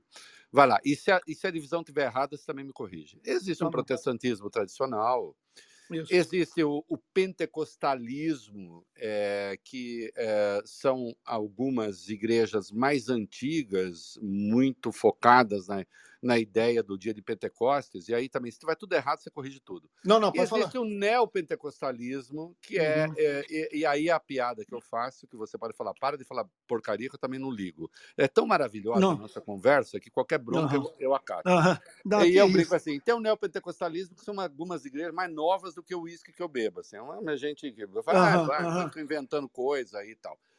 A igreja presbiteriana, ela tem uma respeitabilidade e uma e traz consigo uma ideia de seriedade muito antiga.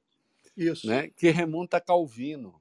Isso. Não isso. é, não é, de novo, sou eu falando, gente, não é Antônio Carlos Costa. Isso, não são alguns pastores pistoleiros que ficam vendendo influência e tentando bater a carteira do Fundo Nacional de Desenvolvimento da Educação. Isso, isso. Então, isso. o que choca no caso da Igreja Presbiteriana é esse silêncio, porque é uma igreja que tem essa carga de respeitabilidade antiga uhum. e gloriosa, eu diria. Isso, sem dúvida. Entende? É, e que tem uma teologia respeitável. Você acabou há pouco de falar das universidades que uhum. tem uma marca calvinista. Isso, isso. Né? Como é que isso aconteceu? A gente fica chocado diante de coisas tão primitivas, tão agressivas, tão Olha, violadoras uhum. da, da, da, dignidade humana. Né? Reinaldo, aconteceu. Os motivos para mim são muito claros. E o que eu vou falar, o que eu passo a falar agora é muito duro.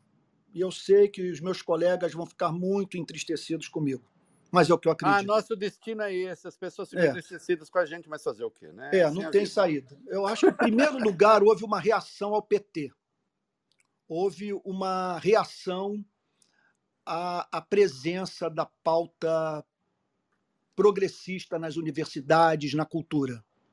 Sabe, a, a, o discurso identitário da esquerda, isso feriu demais os evangélicos sabe? E, então, o discurso da relativização da família, a, a, o excesso de escrúpulo para lidar com o tema da segurança pública. Eu vi pobre votando em Bolsonaro, sabe? Na esperança de que com o bolsonarismo a violência cessasse na favela. Então, houve os erros, os escândalos de corrupção, não podemos nos esquecer nisso, né? o mensalão Sim. e toda essa história. Os meios, como tudo isso veio à tona, você tem, eu acho que ninguém tem falado com mais brilhantismo do país do que você. Aliás, há muito você tem, tem falado sobre esse tema, antes mesmo das revelações do Intercept. Né? Você tem tocado nessa com muita coragem, com muita autonomia. Né? Uhum. E, e, tal. Então, eu acho que, que houve tudo isso. É, os escândalos, a, a, a, a eu acho que o, o, o, o, caos dos serviços públicos, sabe, a crise na economia, a falta de habilidade, de habilidade da presidente Dilma no seu, do, né, na fase final do seu mandato, tudo isso colaborou. Agora, associado a isso, o terror do marxismo cultural. É, a influência do Olavo de Carvalho no protestantismo. Pegou todas as denominações. Sim. A sim. ideia de que o país está sob uma ameaça comunista. Isso. De que o comunismo vai entrar, vai acabar com a família, vai acabar com as igrejas, com o cristianismo, e que há um complô, que a China está por trás disso tudo e que isso, isso. envolve as grandes corporações e tal.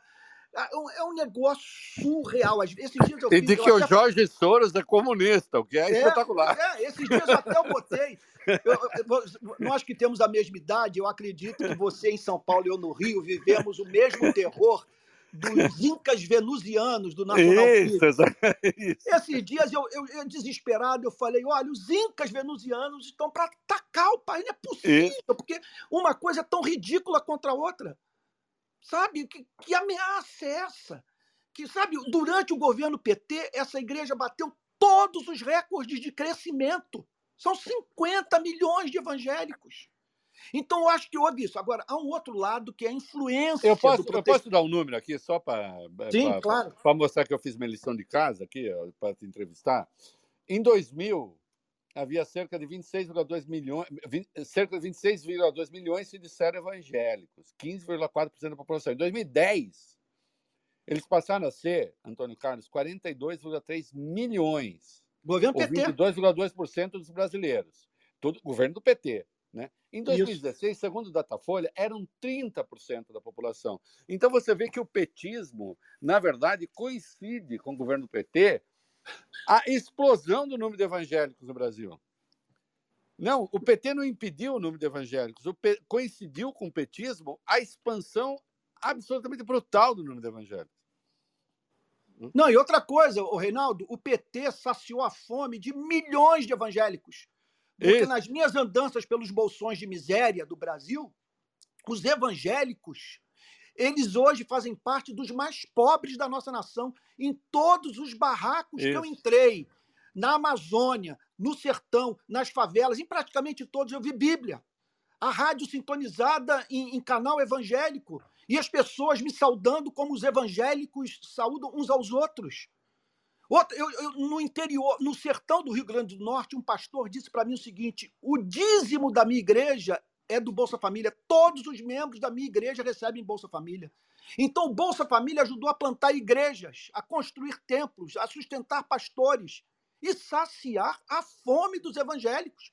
O, sabe, o, o governo PT. Biano, Biano, Bolsa Família ajudou a plantar igrejas. Sim, sim, é o dízimo do Bolsa Família. Isso é uma frase sensacional. Sim, sim, é isso é inegável. Quando o, governo PT deu casa para os evangélicos, você, é coisa comovente. Você está lá no sertão, compara a casa de Taipa com o projeto do Minha Casa Minha Vida. Olha, é coisa de você chorar. A diferença entre uma coisa, o luz para todos, os institutos tecnológicos. Meu Deus, os, os, os, os programas de seguridade social, isso afetou positivamente, de modo extraordinário, a igreja. Sabe? Por isso a quantidade de evangélicos pobres sabe, que apoiam o, o, o, o Partido dos Trabalhadores. Sabe? Então, uh, voltando à sua questão, é, Calvino, nós estamos falando de um pregador que está atuando, é, é, é um francês, nascido em Noyon, é, e que o seu ministério foi é, exercido na cidade de Genebra.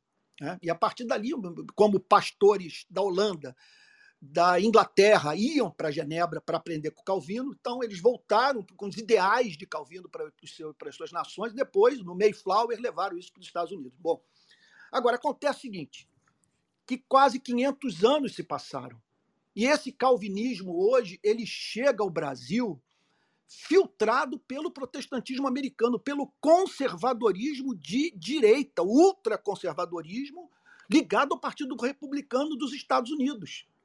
E outra Tem sido coisa... um desastre, né, cara? O, o, a, a, o governador da Flórida resolveu comprar uma briga com a Disney por causa da comunidade, comunidade LGBTQIA+, e ele está promovendo um rombo no caixa da Flórida, mas ele não está nem aí porque na verdade ele acha que tem que salvar a comunidade ali da, da, influência é. LGBTQIA+. Né?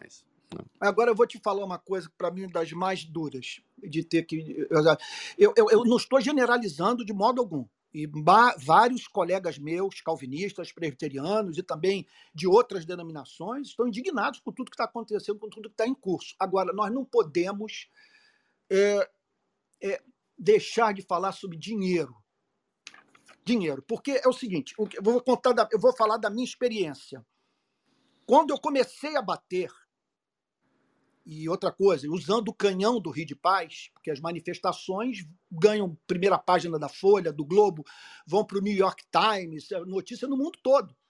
Quando uhum. eu comecei a bater, as portas começaram a se fechar. Eu, não, eu parei de ser convidado para congressos de teologia, é, conforme eu disse ainda há pouco, é, livreiros pediram para não mandarem mais meus livros, pessoas não queriam bater foto comigo. Não queriam estar associadas a mim, porque estar ao meu lado significa, significava estar ao lado de um comunista. Então, estar ao meu lado. É herege. É, é um herege. Esses dias, um, um, um, um, líder conhecido do movimento evangélico brasileiro disse que eu não sou convertido e que sou um herege, que ele não quer papo comigo. Hum. Então, o que, que ocorre? Você bater no que está aí significa você perder a igreja. Um pastor perder a sua igreja, não ser mais sustentado por ela, é o fim, porque o diploma de teólogo não te garante emprego em lugar nenhum. Não vale para nada. Ele não tem para onde correr. Então você não fala mais em congressos. E outro ponto: há, há dinheiro americano no nosso país. Sabe? Há dinheiro do, do, do, da América é, por trás dessa história toda. Você se insurgir contra esse sistema significa você perder patrocínio, você perder conexão com o protestantismo americano. Sabe? Então, é, é, eu, eu, diria que o, esses dias um amigo lá do Nordeste disse o seguinte para mim: a igreja ela não paga o salário do pastor, ela compra o pastor. E isso, infelizmente, acontece em muitas igrejas. Acontece nos Estados Unidos. Os que criticam o atual estado do protestantismo americano dizem o seguinte: que as igrejas passaram a pagar os seus pastores para que estes livrassem a igreja do Deus real. O Deus real é o Deus que pede compromisso com o pobre, luta pela justiça social. É um Deus que, que, que não tolera uh, fascismo, espírito totalitário. Sabe? Então, é, é, é, então, nós temos essa dimensão também, a coerção, a perda de espaço, o, o medo de você então ser condenado ao ostracismo. Não é fácil, sabe? Não é fácil. É, é, é, é, então, eu acredito que muitos se silenciaram. É, outra coisa também que eu acho um erro gravíssimo é de você deixar de falar para manter a unidade da igreja. Nem Jesus teve essa preocupação. Exatamente. Nem Jesus. Se você pegar, por exemplo, o Evangelho de João no capítulo 8, você vai ver lá o, o, o, Jesus começa a falar sobre esse negócio de quem não comer a minha carne, não beber do meu sangue, não tem parte comigo. Sabe? E aí então a, a, os discípulos começam a se afastar de Cristo. Sabe? Então, eles, eles, chegando ao ponto de dizer o seguinte: esse discurso é duro, é insuportável. Eles disseram, discípulos, não os doze, sabe? mas porque havia muitos que seguiam a Cristo. Então, eu posso. Desculpa, não, termina, termina, termina. termina. Não, não já, então, quer dizer, o, o, o que é interessante é que Jesus vê aquela debandada, aquele povo todo indo embora, dizendo a mensagem dele se tornou insuportável, é muito duro ouvir o que ele tem a dizer. E Jesus não sai em busca daquelas pessoas, ele não dilui o conteúdo da sua pregação. E aí vira-se para os discípulos e ainda faz essa pergunta: e vocês querem ir embora também? Ao que Pedro toma a palavra e dá aquela resposta que eu tenho que segurar as lágrimas aqui para não, não, não, não, não chorar, né? Uhum. Diz assim: Senhor, para onde iremos? Tu tens as palavras de vida eterna. E nós temos crido e conhecido que tu és o Santo de Deus. Sabe? Então, a, a, a, eu me lembro de um teólogo alemão chamado Dietrich Bonhoeffer, que fez uma oposição a Hitler. Ele, ele participou de um plano para matar Hitler. E ele disse o seguinte numa pregação: se os pastores passassem a pregar o evangelho de verdade em suas igrejas, os que estão ouvindo iriam embora e outros apareceriam para ouvir. Então eu acho que foi um erro a igreja, em nome da unidade, deixar de denunciar a aliança com Bolsonaro. Porque a aliança com Bolsonaro emitiu uma nota para o país. Que, o, que Jesus Cristo, que a mensagem de Jesus Cristo é, é, pode servir de fundamento para o bolsonarismo, que é um absurdo, é coisa de quem pensa olhar para isso e dizer o seguinte: se isso é o cristianismo, por favor, me deixe aqui no meu agnosticismo, sabe, no meu ateísmo, porque eu prefiro o vácuo dessa existência a lidar com um Deus tão mesquinho como esse. Antônio Carlos, é uma das conversas mais fascinantes que a gente teve aqui. É, tá espetacular. É, o, o Leandro daqui a pouco faz uma pergunta para a gente caminhar para o encerramento. Tá. Eu quero só fazer um comentário eu... final, mas aí vai você. É, antes eu queria uma questão só. Você acha que então procede a partir de um trecho da sua resposta, não exatamente o trecho final, não que isso. conteste isso, mas é que você antes um pouco tocou nisso. É, a ideia de que você tem uma coisa quase monolítica dos evangélicos com Bolsonaro hoje as pesquisas sérias apontam que não. Não é assim, as coisas estão mais ou menos divididas. Tem sim um número que, ainda que fosse meio a meio, eu já consideraria excessivo. Eh, dado o perfil social desses evangélicos. Mas, é, segundo as pesquisas sérias, tem uma coisa ali meio meio a meio entre Lula e Bolsonaro num eventual segundo turno. É, essa ideia de que os evangélicos formam uma maioria esmagadora bolsonariana, você considera que isso é, é, é falso e que, ainda que fosse 50-50, já seria um tanto injusto, digamos assim, considerando a obra do Bolsonaro e a situação objetiva em que vivem esses evangélicos? Reinaldo, eu não tenho um dado objetivo para lhe apresentar, não tenho pesquisa em mãos. Mas o que eu posso lhe dizer, e lhe digo assim, com lágrimas nos olhos. Sim. A oportunidade que você está me dando hoje, porque isso aqui vai, tá, vai ser gravado, isso vai rodar o Brasil. Você não tem a mínima dúvida que. Ah, e vai, que, e vai, vai ter mesmo, de gente. roda mesmo, pode ficar. Vai, vai. Milhares de pessoas vão ver isso. isso, vai, isso essa nossa conversa vai, vai se tornar objeto de muito debate. E o, que, o comentário vai ser o seguinte: graças a Deus, por dois jornalistas terem dado oportunidade para um de nós expressar o que nós pensamos que é muita gente ferida, muita gente dizendo isso não é o cristianismo que eu acredito. Não é o Cristo a quem eu sirvo. Essa aliança é obscena. Então, você vai ver que milhares que vão dizer obrigado pelo Reinaldo, pelo Leandro, terem dado oportunidade para um irmão nosso na fé dizer o que nós pensamos. Então, eu, o que eu acredito é que nós temos entre esses, milhões que estão indignados, que, que estão tomando coragem, indo para as redes sociais, expressando seus pontos de vista. Eu tenho percebido que eu estou apanhando menos, que os bolsonaristas que me perseguiam estão sendo mais reticentes. Acredito que o comportamento do Bolsonaro durante a pandemia foi trágico para o bolsonarismo a falta de empatia, sabe? Fazer piada com gente morrendo asfixiada, sabe? Aquela coisa de durante aquilo que eu já acabei de falar, então pessoas morrendo por falta de oxigênio, pessoas desempregadas, Sim. sem o pão em casa, ele pilotando jet ski, jogando futebol, dizendo: "Vejam como que eu estou feliz". Sabe, todos os seus prognósticos dando errado, sabe? Trivializou desde o início, ele banalizou o poder letal do vírus. Sabe? Então, eu, eu, eu, me parece que isso atingiu milhões de evangélicos. Muitos pastores, muitos cristãos estão começando também a pensar no fato de que a história vai cobrar caro de todos aqueles que se silenciaram.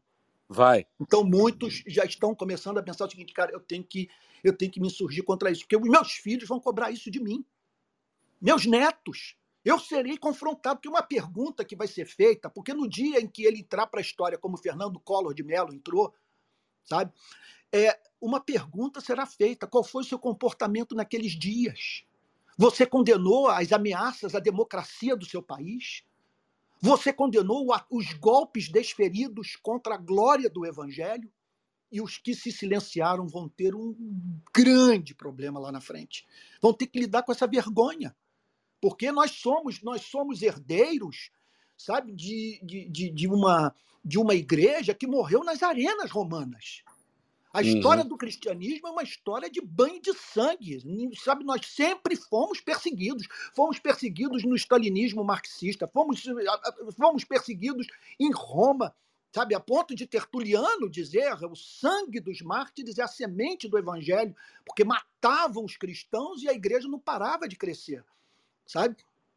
Então, aí eu me lembro dessas Tivemos horas... que criar sinais secretos para nos identificar, né?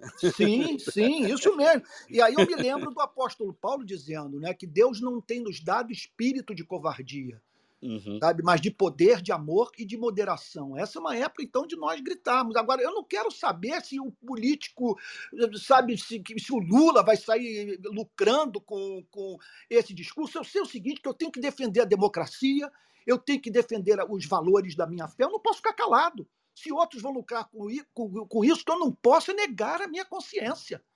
Os fins não justificam os meios. Sabe? E outra coisa, a, a, a, eu, eu, o, o evangelho, eu repito, não está sob a custódia do Congresso Nacional. Não é dever do Estado preservar o conteúdo do Evangelho, ou pregar o Evangelho. Isso é responsabilidade da Igreja. E o que houve foi um acréscimo feito ao Evangelho. Como também subtrações, porque você associar o Evangelho ao, ao ultraconservadorismo da direita americana é um escárnio. E que lá mesmo na América não está funcionando. São milhares de pessoas largando igreja. Sabe? Escandalizado. O golpe que o cristianismo recebeu na América, no governo Reagan, no governo Bush e no governo Trump, aquela invasão do Capitólio, com gente orando dentro do Capitólio, usando é, é, camisas de, com o nome de Jesus.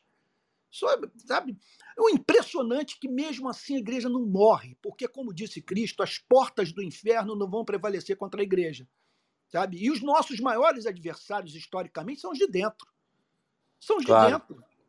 Sempre foram. Sempre foram Sim. os de dentro. Aliás, os, os, os inimigos mais perigosos sempre são os de dentro. Porque os de fora sempre são identificáveis. Perfeito. Os de dentro, os de dentro não, né? Os de, dentro, os de dentro sempre vestirão é, ali a, a roupa do cordeiro. Né? Perfeito. E, e, e no Isso fundo, mesmo. e de verdade são o lobo. Né? É Porque é verdade. Dentro, é, é, dentro, é, é entre nós que estão os verdadeiros inimigos.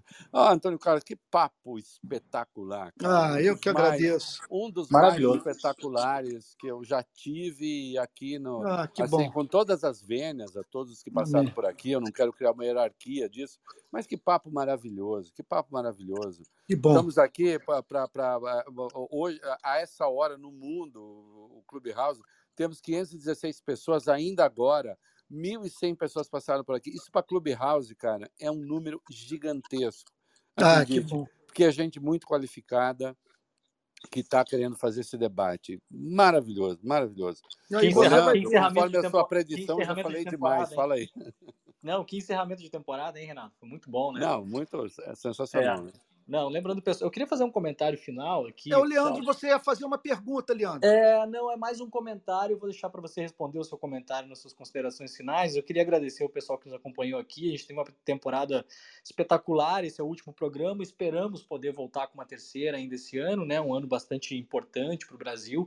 É, então, obrigado a todo mundo, gente que ficou por aí. Hoje, graças a Deus, né, pastor? Não tem Big Brother, então a gente conseguiu expandir nosso programa por mais meia hora. E não, eu queria fazer só um comentário ouvindo tudo que você falou. E lembrei muito quando a ex-presidenta Dilma ela se declarava ou era, ou era reconhecida como agnóstica, né, ou até, enfim, e acabou que para a eleição teve que fazer aquele movimento que todo político faz, que é se aproximar de, de uhum. entidades uhum. e pessoas ligadas a, a, congregações, enfim, né, acabou acabou virando religiosa entre aspas, né, mesmo que o governo uhum. dela tenha sido uh, reconhecido por muitos é, como que teve mais. Ô, Leandro, posso fazer uma piadinha? Ela até inventou uma é. Nossa Senhora, que ela falou que ela era, ela era, é, ela, ela acreditava na Nossa Senhora de forma geral. Isso, é, isso. Ela apanhou um pouco de mim católico e disse: não, essa santa não existe. Isso. Mas uh, e aí eu fico pensando o seguinte: a gente está num momento de. A gente teve várias rupturas né, institucionais aí no país, e quase rupturas, e a gente tem hoje uma eleição super importante pela frente. E ao mesmo tempo a gente tem uma parte da esquerda brasileira que nos últimos anos se radicalizou ainda mais uhum. né, em cima da ideia, inclusive da, da, do retorno da ideia da revolução, inclusive da revolução do proletariado, enfim, a gente tem isso. muito mais hoje do que três, quatro, cinco anos atrás, influenciadores digitais comunistas, etc. e tal, né? A gente não tinha muito, isso tinha ficado, tinha ficado, né? A, a, a centro-esquerda tinha tomado conta de todo o campo da esquerda, praticamente, né? E isso. hoje a gente já vê que, o, que os radicais conseguiram retomar uma parte do espaço, inclusive no debate público. Mas aí, você falando, você passa uma, uma, um recado é, quando você falou lá atrás que, que, bom, quando o mundo todo for justo e belo e organizado, não precisaremos mais de Deus, né? E me lembra um pouco de Nietzsche, né? Vocês mataram Deus e agora vai uhum. dar merda, né? Vai é. dar merda. Vocês mataram essa ideia e o que, que vocês Verdade. vão colocar no lugar, né? E aí eu, eu faço um comentário. É, num país como o Brasil, ouvindo tudo que você falou, me parece quase impossível fazer uma revolução sem Deus, né? Essa é uma grande questão que está posta para a esquerda brasileira, né? Então, uhum. É, mais como um comentário final, se você quiser comentar nas suas considerações, te agradecendo muito pela conversa, foi muito Isso. boa. Eu fiquei aqui maior parte do tempo, do tempo calado, porque realmente estava muito, muito gostoso e aprendi muita coisa aqui. Espero que a gente possa voltar a conversar. É. Olha, eu vou contar para vocês. Eu, a, a, essa, a, a, entrevista foi para mim uma surpresa completa. Estou né? me lembrando daquele jogador de futebol, Reinaldo, né? até é. jogou no meu glorioso time, que disse numa, numa comentário sobre Copa do Mundo, né? de uma surpresa que ele não podia esperar. Né? então, eu não podia, porque, olha só, primeiro lugar, eu tenho que ser honesto. Eu, eu, eu orei muito pra, por essa conversa, porque, Reinaldo, eu, eu te tenho como uma pessoa muito inteligente. Não, não ah, é verdade. É, você está enganado, eu, eu mas de qualquer você... modo. De qualquer modo, é bom ouvir de você isso. Bom, não, os seus textos na, na, na, na, os seus textos na Folha, sabe? Eu aprendi em parte, a, quer dizer, parte da minha escrita eu copiei de você. Sabe? Olha só. Ah, os seus, toda, toda seriedade, sabe? Então eu te tenho assim seus comentários, a minha família, todo mundo aqui em casa, sabe? Quando eles souberam dessa nossa conversa, ficou, nós, nós ficamos honrados, porque você tem Manda um beijo para toda essa gente linda, maravilhosa, é, amada. Você tem Tô ajudado feliz. minha família a entender um pouco melhor o país. Então vim para cá falando, poxa, vou, vou conversar com uma pessoa que conhece muito mais o Brasil do que eu, um jornalista renomado, conhecido, uma figura, um nome seguido por milhões de pessoas e tal e, e vou falar sobre o que ele já sabe, né? Aí eu encontro aqui essa conversa repleta de fé, sabe? E liberdade, e meu Deus, e você me dando toda a liberdade para eu então falar aquilo que eu penso, que eu sinto. E, e foi tudo tão surpreendente que teve alguns momentos que eu pensava assim: não é possível que eu estou travando esse diálogo? Eu nunca tive isso com a imprensa brasileira.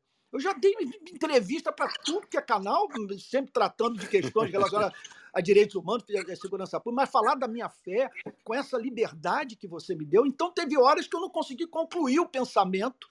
Eu estou ainda, eu estou aqui com duas, eu, eu, eu, eu termino essa nossa conversa assim. Até porque, como eu faço agora, né? Eu devo ter interrompido também, enfim. Não, de modo algum. Mas eu termino a conversa assim, achando que eu, a minha resposta para o Leandro sobre é, o, o, o, dever de casa, como fazer para, era, para lidar com essa de, demonização da esquerda, sabe? Eu, eu não fiquei satisfeito com a minha resposta, eu acho que eu poderia é, ter respondido é, melhor. E a da predestinação também, eu, eu gostaria de ter tido mais tempo para para falar. Eu fiquei surpreso desse tema surgir. Vou, é, vou antecipar para você. Nós vamos fazer esse debate da predestinação, tá bom? Debate nossa conversa. Pode tá marcar. Tá pré-marcada. Tá vai pré ser um prazer. De algum um prazer jeito. Não sei, não sei como, mas eu é. quero conversar isso com você. É, é bom, é bom, é importante dizer o seguinte, que, que esse, o, o, veja, ne, olha só, todos os cristãos, todos creem na predestinação, todas as correntes de teologia. Sim. Agora, a questão não é se a predestinação existe ou não, ela está na Bíblia. A, a, a, o debate é sobre o fundamento da predestinação, a base uhum. da predestinação. Os calvinistas dizem que, e, e Agostinho dizem que é a soberania de Deus. Os arminianos, os pelagianos, dizem que é a onisciência de Deus. Então, os arminianos dizem o seguinte: que Deus prevê que pessoas vão se converter, e aí as predestina.